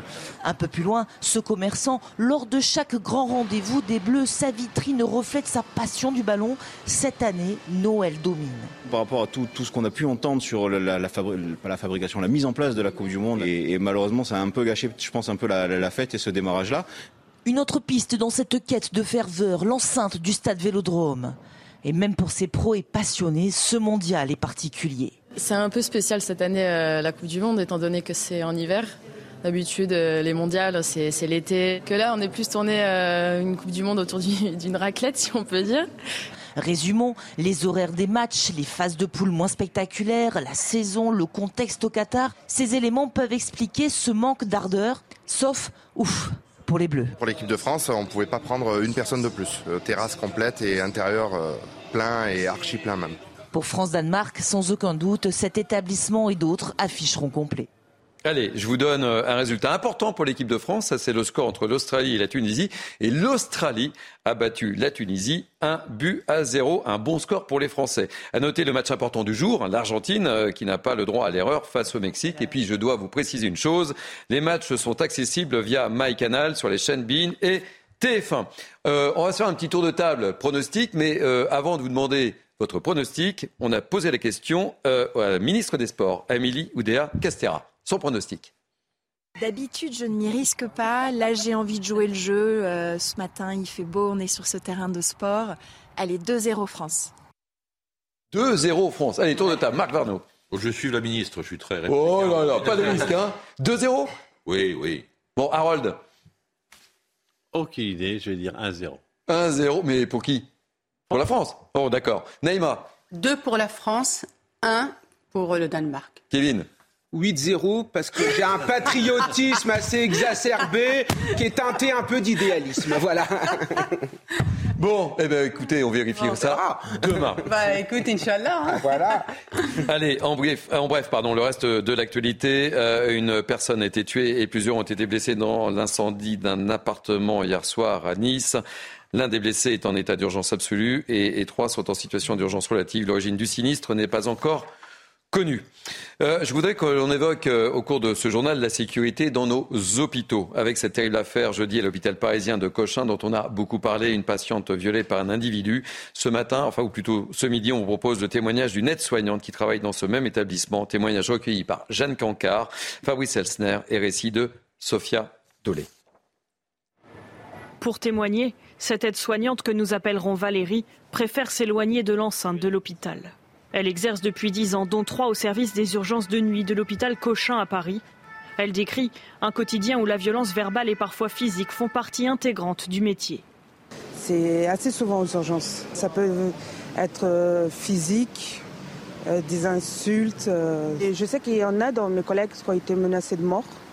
Une violence à laquelle elle a assisté, mais dont elle a aussi été victime un jeune patient qui avait, je ne sais pas ce qu'il avait pris. Il m'a regardé et en fait, il m'a pris par le collier, limite, il allait m'étrangler. Et j'avoue que j'ai dû le prendre de force, le mettre assis. Et j'essayais de me débattre, qu'il me lâche en fait, il ne me lâchait plus. Les difficultés de son travail, Valérie et ses collègues les ont régulièrement fait remonter à leur hiérarchie. Le plus souvent sans réponse, ils se sentent abandonnés dans un hôpital qui manque de tout. C'est pas faute de, de demander de l'aide, hein. c'est de réclamer encore jusqu'à aujourd'hui. Euh, on est toujours là à réclamer du, du personnel, de l'aide. À plusieurs reprises, elle a demandé à avoir un suivi psychologique, jamais mis en place jusqu'à ce jour. Elle pense parfois à changer de métier ou de service, mais elle préfère rester. Elle ne veut pas abandonner son poste ni les collègues qui traversent avec elle ces difficultés. Marc Varno, il est terrible ce, témoignage. Elle se sent littéralement abandonnée, cette, euh, aide-soignante. Elle, veut rester, elle veut continuer à faire le job, mais elle se sent abandonnée. Oui, c'est toujours la règle, de la médiatisation. Quand on a une agression qui est grave, quand on a un viol, on va, en parler. Moi, je me souviens, il y a quelques semaines, on avait, eu le, cas du CHU de Bordeaux qui avait dévoilé des chiffres effrayants de la violence dans, dans ce CHU. 800 agressions en un an. Et c'est vrai que quand on s'était penché sur le sujet, on s'était rendu compte que les agressions dans le milieu hospitalier étaient passées de 8 000 à 35 000, je crois, en l'espace de, en l'espace de 6 ans. Ça, ça avait totalement explosé. Bah, très clairement, si, on veut, si on veut vraiment que ça s'arrête, il faut prendre des mesures radicales. Et qui dit mesures radicales, c'est pas euh, des peines de prison jamais effectuées, ce ne sont pas des amendes forfaitaires jamais, jamais récoltées il faut avoir des, des, des, des, peines qui sont efficaces. Hein. Il faut dire, voilà, euh, une amende AFR, amende forfaitaire réelle, qui est prélevable sur une période de 10 ans, sur un RSA, sur, une, sur un salaire, sur ce que vous voulez, que les gens soient obligés de payer. Parce que de toute façon, la dissuasion, les messages bisounours, ça ne marche pas. Aujourd'hui, il faut passer à la case répression, parce qu'on ne peut pas laisser des, des enseignants, des femmes, des élus, des policiers se faire agresser en permanence avec, des, avec une explosion incroyable. Et en plus, c'est dans les hôpitaux, là. Hein. Oui, mais on est passé, je vous dis, de, de 8 000 à 35 000. Donc, il va, sur 35 000, l'étape d'après, c'est le viol, et puis un jour, on aura un meurtre. Il faut appeler les choses par leur nom. Un jour, on aura un meurtre. Naïma Mfadel, on, on, risque d'avoir une vraie crise de vocation, là. Hein. Évidemment, et puis ce qu'elle disait, cette euh, aide-soignante qui témoignait, c'est qu'il n'y a pas d'assistance porté à ses agents. Et ça, c'est terrible. Comment ça se fait? Il se fait qu'il n'y a pas une assistance portée à ces personnes et notamment une protection aussi juridique et qu'on puisse aussi les aider à porter plainte s'il y a besoin. Donc je m'étonne et je m'interroge. Bossuet oui, enfin, c'est dramatique. Moi, je vois plein d'élèves qui veulent devenir médecins, qui veulent devenir chirurgiens, qui veulent devenir infirmières. Il y en a qui sont arrivés. J'ai des amis qui sont devenus étudiants en médecine. Ils avaient un idéal, je vais soigner les gens, etc. ils sont arrivés dans un environnement où c'était compliqué, où il y avait un manque de moyens, où il y avait un manque de considération, où les patients ne les respectaient même pas. Je trouve qu'on est dans une société où il n'y a plus de règles de civilité, il n'y a plus de respect. Et comme l'a dit très bien Marc, si on ne restaure pas l'autorité de nos soignants à travers une politique ferme, on ne s'en sortira pas. Alors, autre, oui. Ce qui est incroyable quand même, c'est que, et c'est là qu'on voit quand même l'échec total de la stratégie de l'État, c'est que dans, le milieu de la santé, on a augmenté, on a augmenté les effectifs de 12% entre 2003 et, 2012, et 2017. Donc si on devait apporter la preuve que de toute façon la gestion par le nombre, la gestion par l'argent ne fonctionne plus, ben voilà la preuve. Alors, autre sujet sur lequel je souhaite vous faire réagir également, dans le cadre de la politique offensive menée dans la lutte contre la délinquance, Gérald Darmanin a décidé de doubler les effectifs pour lutter contre l'insécurité dans les transports en commun. Regardez ce reportage assez étonnant de Jeanne Canker et d'Alexandre Distel, il tournait dans la région parisienne. Messieurs, dames, nous annonce la présence de pickpockets à bord des faire attention à vos effets personnels. Merci. Dans le métro parisien, les usagers sont habitués à ces avertissements devenus quotidiens particulièrement ici à la station Trocadéro qui est l'une des plus prisées par les touristes, mais aussi par les délinquants. C'est dommage qu'on s'habitue, mais je fais toujours très très attention. Et toujours un sac fermé que je tiens contre moi. D'après les chiffres du ministère de l'Intérieur ces derniers mois dans les transports en commun en Ile-de-France, le nombre de vols avec violence a baissé de 27% et le nombre d'agressions de 21%. Mais ce phénomène semble pourtant impossible à endiguer face à une délinquance étrangère bien implantée au fur et à mesure des interpellations et des investigations, on constate qu'il y a des véritables filières issues notamment de l'Afrique du Nord ou subsaharienne qui organisent finalement des réseaux de passeurs pour pouvoir permettre notamment à ces mineurs étrangers isolés ou ceux qui prétendent l'aide de pouvoir accéder au territoire national et d'aller dans ces secteurs très touristiques où ils agressent violemment des victimes pour voler des colliers, des téléphones portables, des sacs à main, des objets de valeur. Dans les transports en commun en Ile-de-France, 93% des mises en cause pour des vols sans violence sont identifiés comme étrangers. Pour les vols avec violence, ils sont plus de 80%. Parmi eux, certains font déjà l'objet d'une obligation de quitter le territoire français. Marc Varno, 93% des mises en cause pour des vols sans violence sont identifiés comme des étrangers. En Ile-de-France. En Ile-de-France. 65% en France. Mais euh, oui, c'est vrai que c'est complètement incroyable un chiffre de 95%. Enfin, je ne sais pas si on réalise. Ça veut dire que 9 agressions et demie sur 10 est le fait d'un étranger dans le métro. on a quand même, on n'est plus au niveau de la signal d'alarme, là, on est au niveau de l'explosion nucléaire.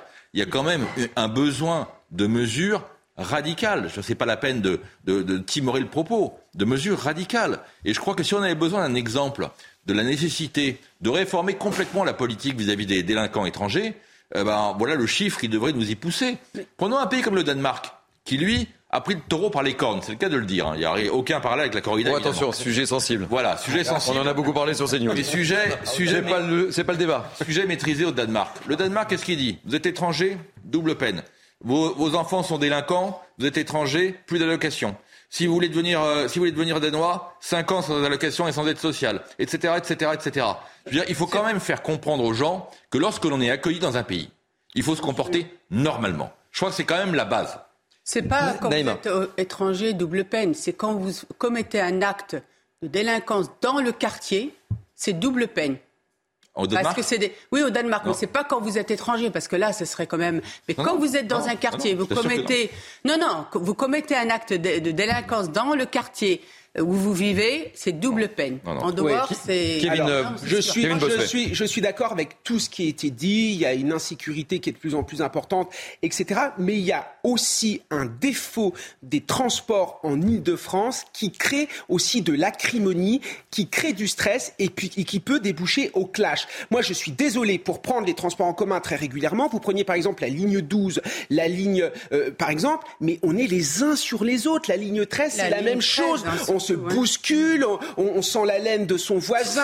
Il- il- non, mais vraiment, il y a des, il y a, il y a des, il y a Il est des 13h15, conflits- bon appétit. Il y a des conflits qui naissent et qui créent des problèmes. Et quant au dysfonctionnement, c'est la même chose. À chaque fois que j'ai vu un dysfonctionnement euh, sur le RERB, les gens n'en peuvent plus, les gens euh, se crient dessus et ça part en live. Il faut aussi que la, RATP la RATP prenne conscience qu'il faut améliorer le service public et euh, améliorer le bien-être des usagers. Il y a aussi Allez, la- oui, dernier mot. Euh, Il y a aussi la question euh, du tourisme aussi aujourd'hui et de l'attrait de notre pays. Il faut savoir qu'au Japon ou en Chine, on prévient en fait les touristes en leur disant attention, vous allez aller en France. On les met en garde. Vous- Quelle image Quelle image on donne effectivement Il y a même Et des concernant- psychologues spécialistes pour régler les problèmes, l'anxiété liée au passage à Paris. euh, ils viennent quand même parce que je crois que voilà, il y a, on, a, Allez. on a un beau pays. Et concernant les mineurs euh, isolés, c'est toujours pareil. Il faut absolument aussi sur cette question euh, de la gestion de ces mineurs, il faut changer de paradigme. Il faut comprendre aujourd'hui qu'il faut absolument traiter avec les pays d'origine pour que ces gamins-là soient ramenés, enfin ces jeunes ou supposés euh, mineurs soient ramenés dans leur Moi, pays j'appelle ça des migeurs. Allez, mineurs, je vous amène, je vous amène à, à Bruxelles. Euh, L'Italie rappelée à l'ordre hier à Bruxelles, euh, rappelée à ses obligations dans la crise migratoire. Les 27 ministres de l'Intérieur de l'Union européenne se sont réunis dans l'objectif d'éviter le scénario de l'Ocean Viking une nouvelle fois. Un scénario au coût politique terrible pour le gouvernement. Une petite réaction sur euh, cette thématique, mon cher Marc Varno C'est un sujet qui est, très compliqué, mais je suis pas sûr que, l'Europe soit l'unité, euh, de, solution. Je pense que l'Europe est, une partie de la base du problème. Je crois que la liberté de, circulation est aujourd'hui le problème fondamental pour, euh, pour éviter l'immigration clandestine. Concernant la position de l'Italie et son rappel à l'ordre, vous savez, je crois qu'il il faut aussi rappeler peut-être que le droit maritime aujourd'hui est complètement détourné, que euh, le, le, le fait de devoir ramener au port le plus proche, c'est- ça a été fait pour les naufrages, et que donc lorsque les migrants se jettent à l'eau euh, devant les bateaux euh, des, des ONG, et que donc ils sont éligibles à ce statut-là pour être ramenés dans le port le plus proche, il y a évidemment un détournement complet, complet de la législation. Moi, je ne pense pas que l'Europe fera de grandes avancées. Pour une raison très simple, c'est qu'il y a toujours des grands idéaux humanistes qui sont toujours totalement décalés par rapport à la réalité du terrain. Kevin Bossuet, Oui, petite le- réaction sur ce Oui. sommet à, Le- à Bruxelles. Le problème, c'est qu'on a trop misé sur des pays comme la Grèce, comme l'Italie ou l'Espagne, des pays qui étaient à la frontière de l'espace Schengen. On les a laissés tout gérer. C'était les fameux accords de Dublin. Sauf qu'entre-temps, il y a eu la guerre en Syrie. Sauf qu'entre-temps, il y a eu de plus en plus de migrations. Et ces pays ne peuvent plus supporter cela. Donc on avait réussi à avoir un accord avec plusieurs pays européens qui nous disaient qu'on devait prendre un petit pourcentage de ces migrants qui arrivaient dans ces pays. Mais on voit bien que ça ne fonctionne pas. Et le problème en Europe, c'est l'idéologie immigrationniste de Bruxelles, tant que toutes ces personnes qui ne sont même pas élues à la Commission euh, européenne nous diront que finalement l'immigration c'est formidable et que les peuples doivent l'accepter, nous nous en sortirons pas. Et puis quelle fracture en Europe entre un Macron qui est dans le multiculturalisme euh, bidonnant et un, Orban ou des Polonais ou des, gens comme ça qui veulent préserver l'identité de leur peuple, il n'y a pas de cohésion sur cette question en Europe et on ne peut pas s'en sortir. Harold, je vous donne la parole dans quelques instants. Voudrais qu'on qu'on regarde le sujet de Michael Dos Santos, qui est un petit peu le bilan de ce qui s'est dit à Bruxelles.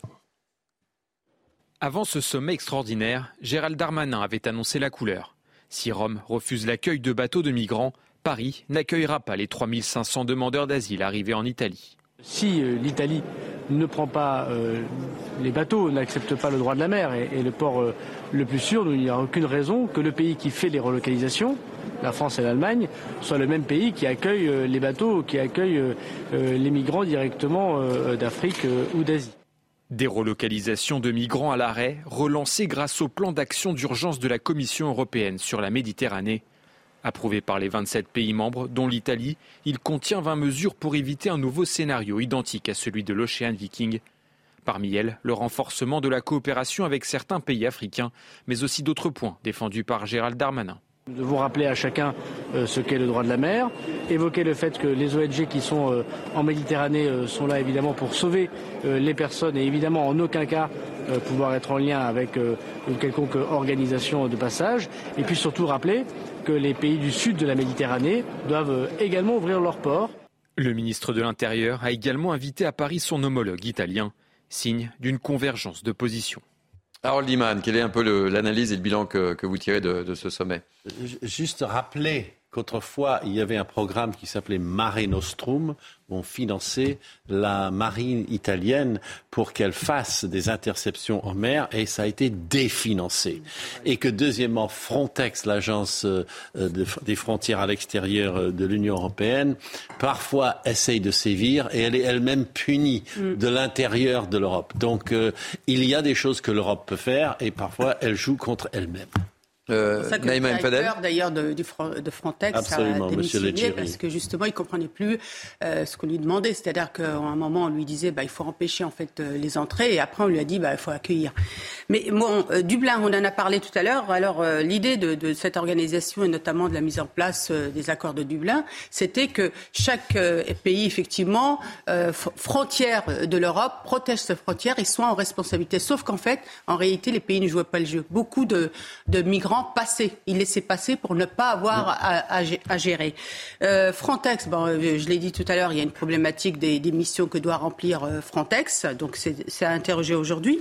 Ensuite, il y a aussi la question des ONG qui vont dans les zones, notamment libyennes et, et, tunisiennes, qui eux elles vont dans ces, dans ces eaux. Moi, je pose la question est-ce qu'il ne faut pas que Frontex négocie euh, avec ces pays-là, notamment la Tunisie, la Libye et l'Égypte, pour pouvoir aller dans leurs eaux, pour pouvoir en fait empêcher euh, les embarcations ou les, les, navires. Et en même temps que ça, je propose qu'il y ait des centres d'accueil dans ces pays pour étudier les demandes d'asile de ces personnes-là. Ensuite, la dernière chose, c'est qu'il faut absolument avoir la question aussi du développement de ces pays-là. C'est-à-dire qu'aujourd'hui, les aides qu'on donne, il faut vraiment les conditionner pour que dans ces pays-là, il y ait de la formation, du soutien scolaire, etc qu'on puisse aussi être dans le co-développement parce que ça, on ne pourra pas ne, euh, faire euh, l'économie d'un de, vrai travail euh, sur cette je vous, donne, je vous donne la parole tout de suite. Je voulais juste qu'on montre ce, sondage là. qui va s'afficher sur est-ce que la France a-t-elle eu raison d'accueillir l'Ocean Viking? Je vous le donne, 53%, hein, le gouvernement a eu tort, 46%, le gouvernement a eu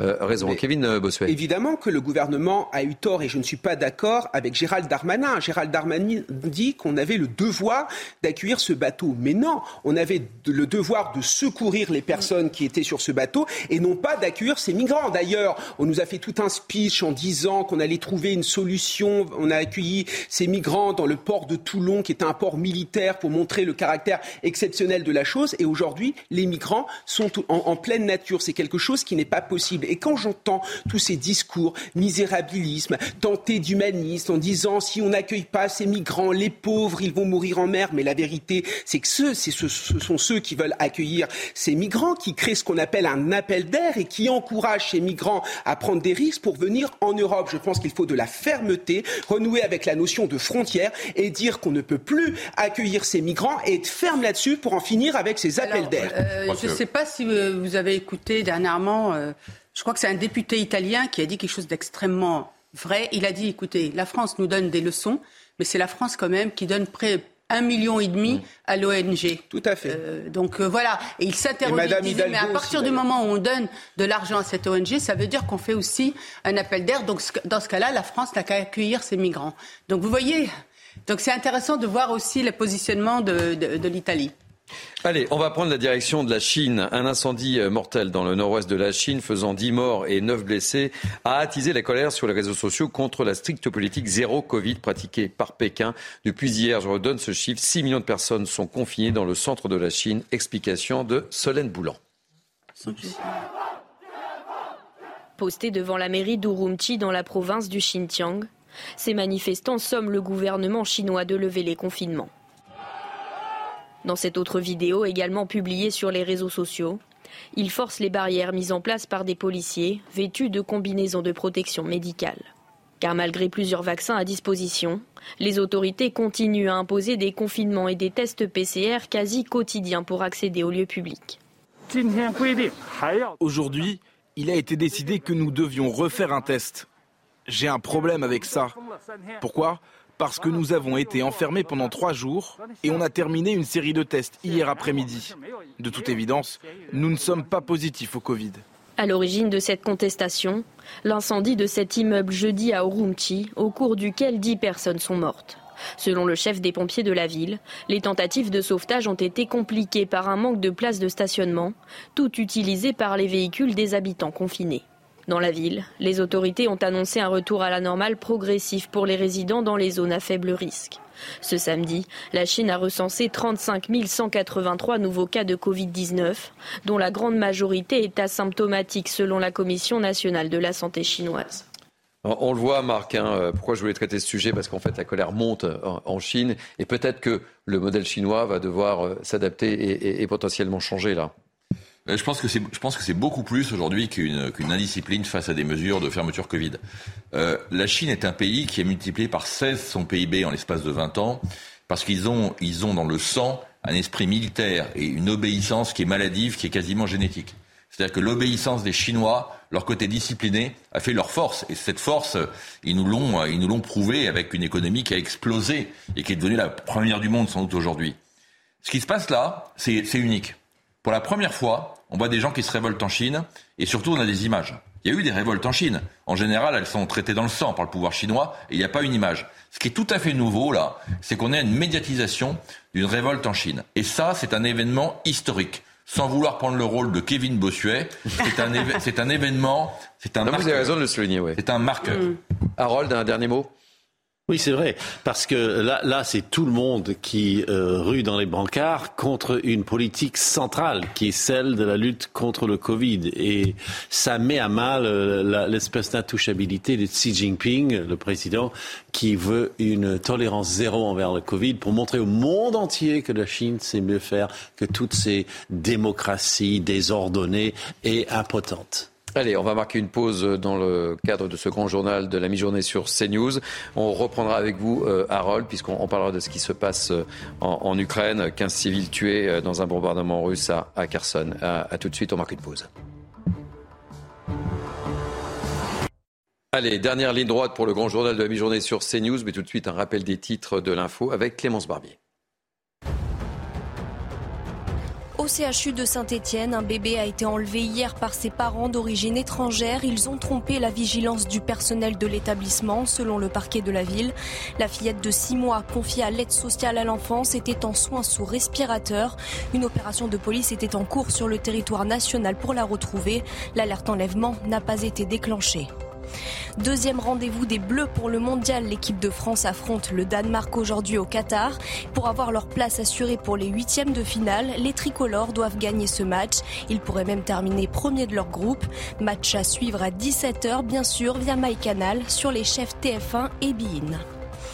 La chanteuse et actrice américaine Irene Cara, star de Fame et What Feeling, s'est éteinte à son domicile en Floride. Elle avait 63 ans, c'est son attaché de presse qui l'a annoncé sur Twitter. En 1984, la star a remporté un Grammy et un Oscar pour la chanson What Feeling qu'elle a écrite pour le film Flashdance. La cause de sa mort n'est pour l'instant pas connue.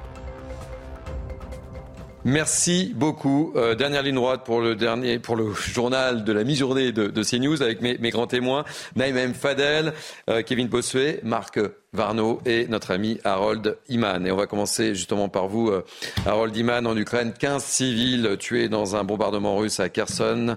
Hier, la ville située dans le sud du pays a été la cible de Nouvelle frappe, deux semaines seulement après le retrait des troupes de Moscou. L'Ukraine, où près de 6 millions de foyers, 6 millions de foyers, sont toujours privés d'électricité. Harold Iman. Oui, on dirait que la, réponse de l'armée russe à des revers sur le terrain sont ces bombardements. Alors, ils ont deux fonctions. Une est évidente, euh, ils bombardent les euh, installations énergétiques et donc euh, l'Ukraine ne peut pas aussi facilement se défendre s'il lui manque toutes ses ressources et si énormément de ses techniciens se penchent sur le rétablissement du courant. Donc ça nuit à l'effort militaire. Mais d'un autre côté, il y a des bombardements comme à Kherson, celui que vous mentionniez, euh, avec 15 morts, euh, là on bombarde des immeubles d'habitation, tout simplement. Donc euh, là, depuis le début de cette campagne de bombardement il y a deux semaines, il y a 77 morts directement. Et euh, tout ceci est insupportable pour le président Zelensky, qui est allé à l'ONU pour dire que c'est un crime contre l'humanité, enfin qui, a parlé par visioconférence, et un, peu que c'est un crime contre l'humanité en ce jour qui est le 90e anniversaire du Holodomor, qui est la grande nationale ukrainienne sous le régime stalinien quand euh, la population a été poussée à la famine. Donc tout ceci est très très très mal vécu en Ukraine. Retour en France, une page politique, Europe Écologie Les Verts à la recherche d'un nouveau chef ou plutôt d'une nouvelle chef. Première étape aujourd'hui avec un congrès décentralisé pour choisir les délégués qui voteront en décembre. Quels sont les enjeux? L'analyse de Gauthier Lebret du service politique de CNews. Europe Écologie Les Verts est un parti qui ne va pas bien du tout, vous le savez, frappé euh, par les accusations de Sandrine Rousseau à l'encontre de Julien Bayou qui aurait euh, malmené psychologiquement sa compagne. C'est ce qu'a dit euh, Sandrine Rousseau qui a reçu à son domicile la compagne de Julien Bayou. Vous le savez que Julien Bayou dément à travers notamment son avocate toutes ces allégations. Et puis le parti est évidemment fragilisé après les moins de 5% de Yannick Jadot à la présidence c'est aussi un parti fracturé dans cette élection. Vous avez les pro-NUPES et les anti-NUPES, les pro-alliance les pro et les anti-alliance. Et puis, euh, il y a eu aussi hein, une ligne de fracture euh, idéologique. Sandrine Rousseau, par exemple, n'a pas soutenu, dans un premier temps, Yannick Jadot quand on s'en est pris euh, notamment à sa voiture, où on a inscrit crevure lorsqu'il s'est rendu pour défendre eh bien, l'action des militants écolos à Sainte-Soline contre les bassines. Donc il y a aussi une fracture de ligne. Alors je vais vous citer les candidats certaines euh, candidates. Marine Tondelier, la favorite, connue pour perdre face à Marine Le Pen lors des élections euh, législatives à Hénin-Beaumont, dans, le Pas-de-Calais. Elle est soutenue par euh, Julien Bayou, justement, l'ancien secrétaire national donc, du parti qui s'est mis en retrait à cause des accusations portées par Sandrine Rousseau. Face à elle, vous avez la candidate soutenue par Yannick Jadot, Sophie Bussière, et puis la candidate soutenue par Sandrine Rousseau, Mélissa Camara. Vous aurez noté que ces trois candidates, ces trois premières candidates, souffre d'un sérieux manque de euh, notoriété auprès des Français. C'est donc dans ce contexte global que les militants écolos vont devoir les départager. Bon, deux questions, Marc Varnaud. Vous avez tout compris sur ce qui se passe chez les Verts et vous connaissiez les trois candidats, Marine Tourdelier, Sophie Bussière et Mélissa Camara? Je ne connaissais aucune des trois. Ah Et j'en connais toujours aucune des trois. Et je crois que le, le, la vraie question est de savoir est-ce que les Verts vont enfin euh, avoir une posture politique comme n'importe quel parti, ou est-ce qu'ils vont s'enfoncer dans la dans l'illégalité en n'allant pas qu'aux élections, mais aussi en participant sans arrêt à des manifestations interdites qui parfois sont à la limite de, de, de l'émeute, voire de l'insurrection. La vraie question, elle est là. C'est de savoir si les Verts vont rentrer, entre guillemets, dans les fourches codines de la République et de la démocratie, ou est-ce qu'ils vont s'en éloigner. C'est ça le véritable enjeu aujourd'hui. Kevin Bossuet. Oui, moi, non plus, je n'en connaissais aucune des trois et je n'ai pas envie de les connaître. Je veux dire, ce que et Europe Écologie Les Verts, ce parti pour bobo converti au wokisme, qui est contre l'identité française, contre la culture française, qui critique nos sapins de Noël, qui critique le Tour de France, c'est quelque chose en effet qui n'est pas acceptable. Et moi, j'ai toujours été estomaqué de voir qu'un parti finalement euh, prenait l'écologie comme un monopole. La vérité, c'est que l'écologie, c'est une question importante qui concerne tous les partis politiques. Et le jour où les partis de droite notamment s'empareront de cette question, je pense qu'un parti comme Europe Écologie Les Verts s'affaiblira naturellement. Allez, les Républicains, de leur côté, euh, sont dans la dernière ligne droite de leur campagne. Les trois candidats se retrouvent ce samedi pour un grand oral devant les cadres du parti. Un grand enjeu, évidemment, pour Eric Ciotti, Bruno Retailleau et Aurélien Pradier. Vous connaissez les noms des trois candidats ah Là, on les connaît. très bien. alors, justement, puisqu'on parlait euh, des Verts, Aurélien Pradier euh, s'est exprimé sur les Verts ce matin. Écoutez-le. Qu'avons-nous à dire sur l'écologie? Voulez-vous vraiment que nous laissions à Sandrine Rousseau et à tous les écolos dingos le soin seul de parler d'écologie? Vous voulez vraiment qu'ils soient seuls à parler à cette majorité de Français qui se préoccupent légitimement de notre avenir environnemental? Alors oui, la droite doit demain reparler d'environnement. D'abord parce que c'est notre histoire. Nous l'avons toujours fait. Et parce que nous avons des choses à dire. Kevin Bossuet, une petite réaction.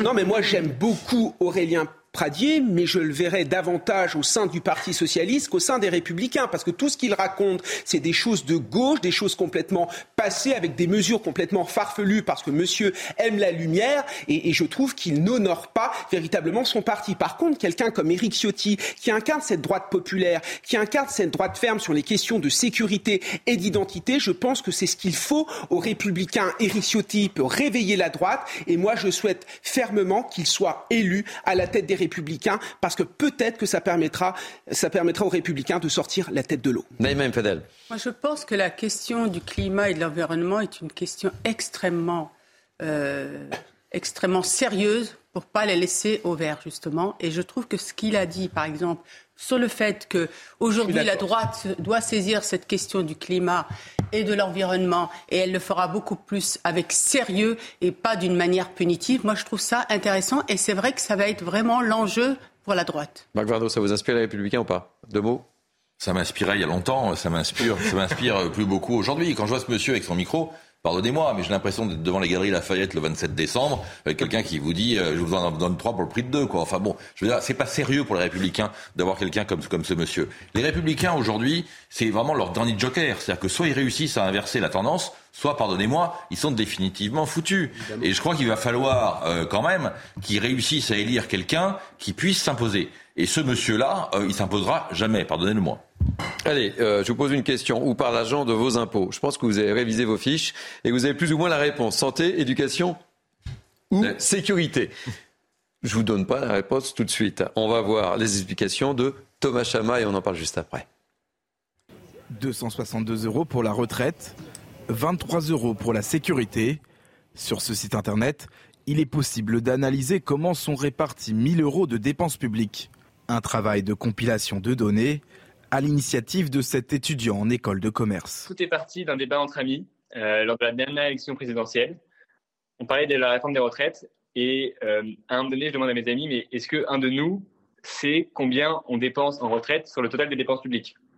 Et là, personne ne sait répondre. Et je me dis, il y a un souci. Ce débat-là de la dépense publique, il est récurrent, mais il est maîtrisé par une faible partie des citoyens. Dans le détail, les dépenses publiques les plus importantes concernent la retraite puis l'assurance maladie. Au contraire, les dépenses pour la sécurité et la justice sont les plus faibles. Au total, le montant estimé des dépenses publiques en 2022 est de 1490 milliards d'euros, soit 1800 euros par habitant et par mois. Alors, je me tourne vers vous, Marc Varnaud. Euh, cette, cette, enquête vous, vous interpelle. En quoi elle vous interpelle? Et elle vous inquiète aussi? Alors, m'inquiète peut-être pas, mais c'est vrai qu'elle m'interpelle parce que sur ces sujets-là, il faut faire extrêmement attention aux chiffres. Pourquoi? D'un côté, on raisonne en milliards, une unité de calcul qui ne parle pas beaucoup aux Français. Hein. Qu'on parle de 10 milliards ou de 100 milliards, bon. Euh, d'un autre côté, on compare les pays en pourcentage du PIB. Ensuite, euh, on, a aussi des chiffres qui sont en pourcentage de dépenses totales de l'État par rapport au prélèvement.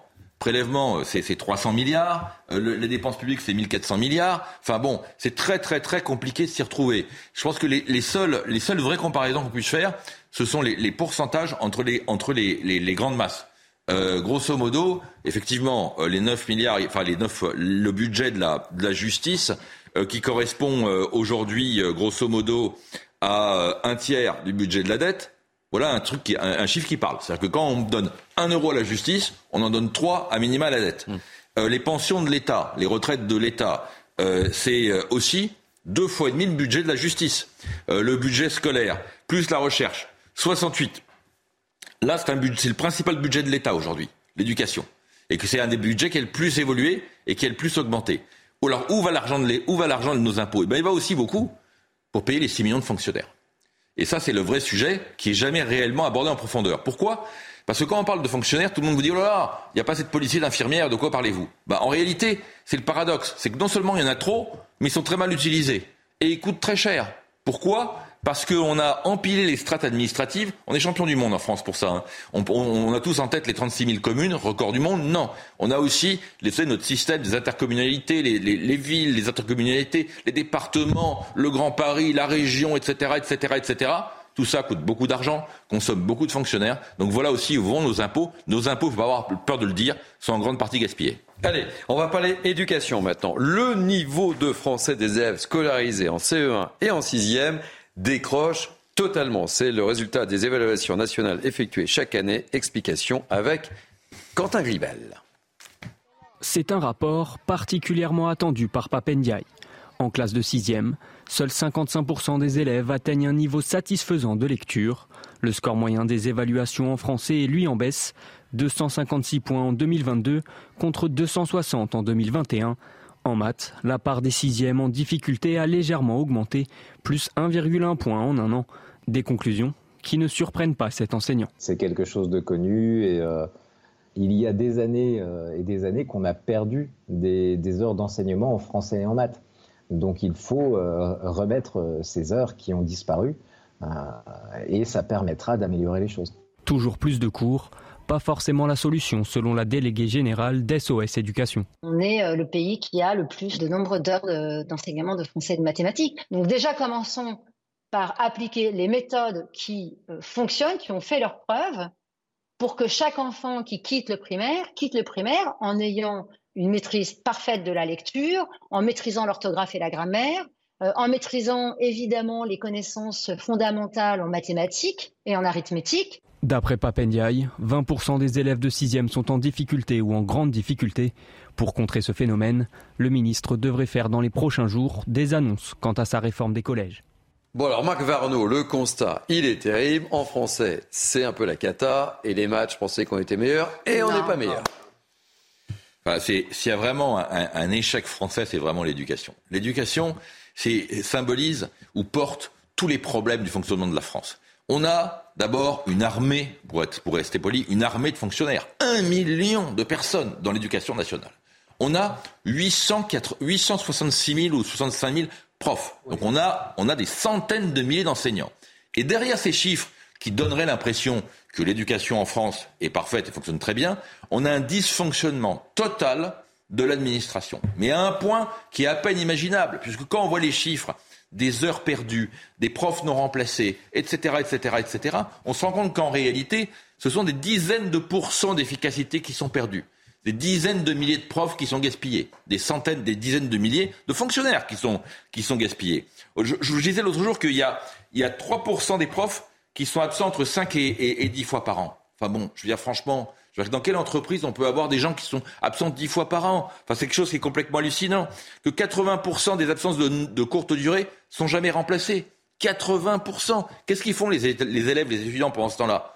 Ben, Pas grand-chose. Alors ensuite, il ne faut pas s'étonner que le niveau global baisse, puisque à ça, il faut rajouter quand même une doxa, une doctrine, une théologie dans l'éducation qui a pour vocation de porter jusqu'au bac des gens ou des enfants qui n'ont pas tous vocation à aller jusqu'au bac, et de se, pardonnez-moi, de se satisfaire du minima. Ces gens-là arrivent en entreprise derrière, ils savent plus lire, ils savent plus compter, et quand vous leur demandez de faire un courrier, ils vous répondent juste. C'est compliqué. Ah ben c'est non, ils vous répondent juste. Ah ben monsieur, on fait plus de courrier aujourd'hui, on fait que des emails. Voilà, voilà la formation des enfants. Exactement, Marc. Mais si vous rajoutez à ça euh, donc les difficultés d'expression, euh, et c'est ça qui pose aussi des problèmes dans l'employabilité de ces jeunes. Et moi, je l'ai vu. Par ailleurs, quand on travaille sur l'insertion sociale et professionnelle, on voit bien que ces jeunes-là ont des difficultés à s'exprimer correctement en français. Mmh. Ça, c'est vrai, c'est vrai. Ce que dit Naïma à l'instant, là, c'est. Ben moi, moi, je l'ai vécu à plusieurs reprises avec des problèmes terribles avec les, agences de la ville qui m'avaient envoyé les salariés. Euh, il m'avait traité quasiment de raciste. Je lui ai dit, écoutez, pas de peau, il s'appelle Francis. Hein, il n'y a rien à voir avec un étranger. La seule chose, c'est que la seule chose, c'est qu'il parle tellement mal le français qu'il ne peut même pas répondre au téléphone. Euh, deux mots, parce que j'aimerais vous Bah amener oui. à Strasbourg après. Oui, oui. Alors que voulez-vous mots. que je réponde à tout ça Peut-être sur un point, je pense qu'il faut réformer le métier d'enseignant. Il faut des enseignants qui acceptent de travailler plus pour gagner plus. Il faut que former. des enseignants qui acceptent de faire des remplacements de courte durée. Ça existe déjà, c'est le dispositif d'Eurobien, sauf qu'on n'en fait pas assez. Revalorisons les enseignants qui veulent vraiment vraiment travailler et puis ceux qui euh, font ça pour avoir un petit complément de revenu, etc., ce n'est pas possible. Puis le méga tabou, payons-les au mérite aussi. Allez, D'accord. Vive Naïma, le mérite. Naïma M. Fadel, je vois que vous êtes frigorifié avec la climatisation du plateau. Je vous propose un petit verre de vin chaud. Alors, la, la consommation d'alcool, évidemment, vous connaissez la phrase, mais je vous Mais je veux amène quand bien même un à... thé bien chaud. Voilà, un petit thé bien chaud. Et ben moi, je vous amène du côté de Strasbourg parce que l'un des plus, c'est l'un des plus beaux marchés du pays, vous le savez. Il a ouvert ses portes euh, hier soir. Il attire euh, chaque année 2 millions. Alors évidemment, euh, c'est un marché de Noël.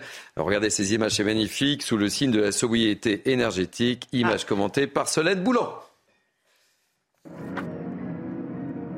Sur l'incontournable place Kléber, le grand sapin revêt ses plus belles couleurs. 7 km de guirlandes, qui seront cette année éteintes entre 1h et 5h du matin, au nom de la sobriété énergétique. Pas de chauffage non plus dans les chalets, conformément à la nouvelle loi interdisant le chauffage en extérieur. Alors les camelots ont prévu de bien se couvrir. Ça change rien pour moi. euh, si ça peut aider un peu euh, dans l'énergie, pour l'écologie, tout ce qui se passe, ça me dérange pas, puisque de toute façon, nous, pratiquement chauffage, on n'utilise pas, on est toujours devant le chalet, donc. euh, Je travaille depuis 8 ans sans chauffage. Je pense que c'est une habitude à prendre. Il suffit de bien s'habiller. Jusqu'au 24 décembre, 2,5 millions de visiteurs sont attendus pour déambuler dans les allées de la capitale alsacienne.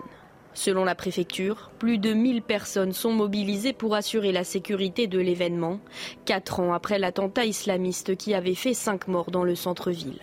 Au total, environ 300 chalets permettront aux petits et aux grands de se restaurer et de partager la magie de Noël, l'occasion de déguster un bon verre de vin chaud, avec modération bien sûr.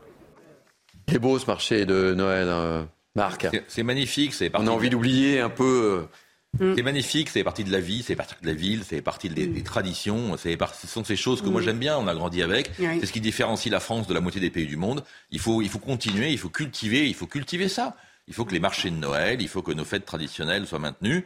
Euh, moi, quand je vois ça, c'est- c'est c'est magnifique, on a envie d'y aller. Je suis jamais allé et Allez. franchement, je vais peut-être y aller. aussi, on- on ira peut-être toute la team là. Ah, ça serait super. idée, non on pourrait faire une émission là-bas, ça serait On, on sympa. invitera Sandrine Pégan peut-être, qui n'est pas là aujourd'hui. Ah oui, Sandrine, faudrait marché de l'inviter, Marseille. effectivement. Voilà, euh, Euh, Kevin, euh, non, mais, Neymar, non, mais je voulais Kevin. juste. Oui. Non, mais c'est magique, c'est la féerie de Noël. Moi, j'adore cette période vraiment. hein. C'est quelque chose qui que j'aime beaucoup et c'est que- quelque chose qui fait aussi qu'on s'agrège aux traditions françaises et c'est merveilleux et il faut que ça perdure.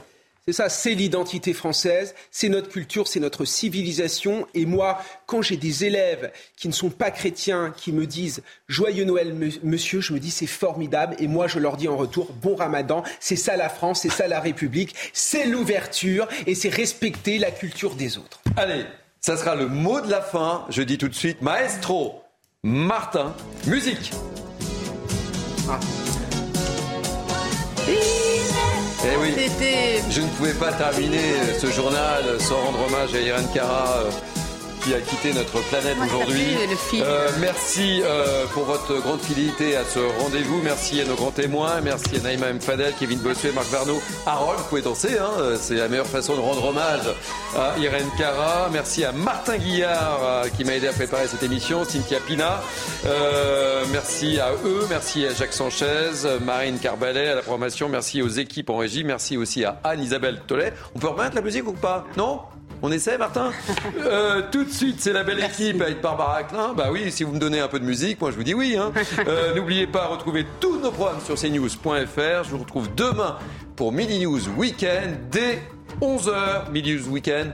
À demain, passez une belle journée sur CNews.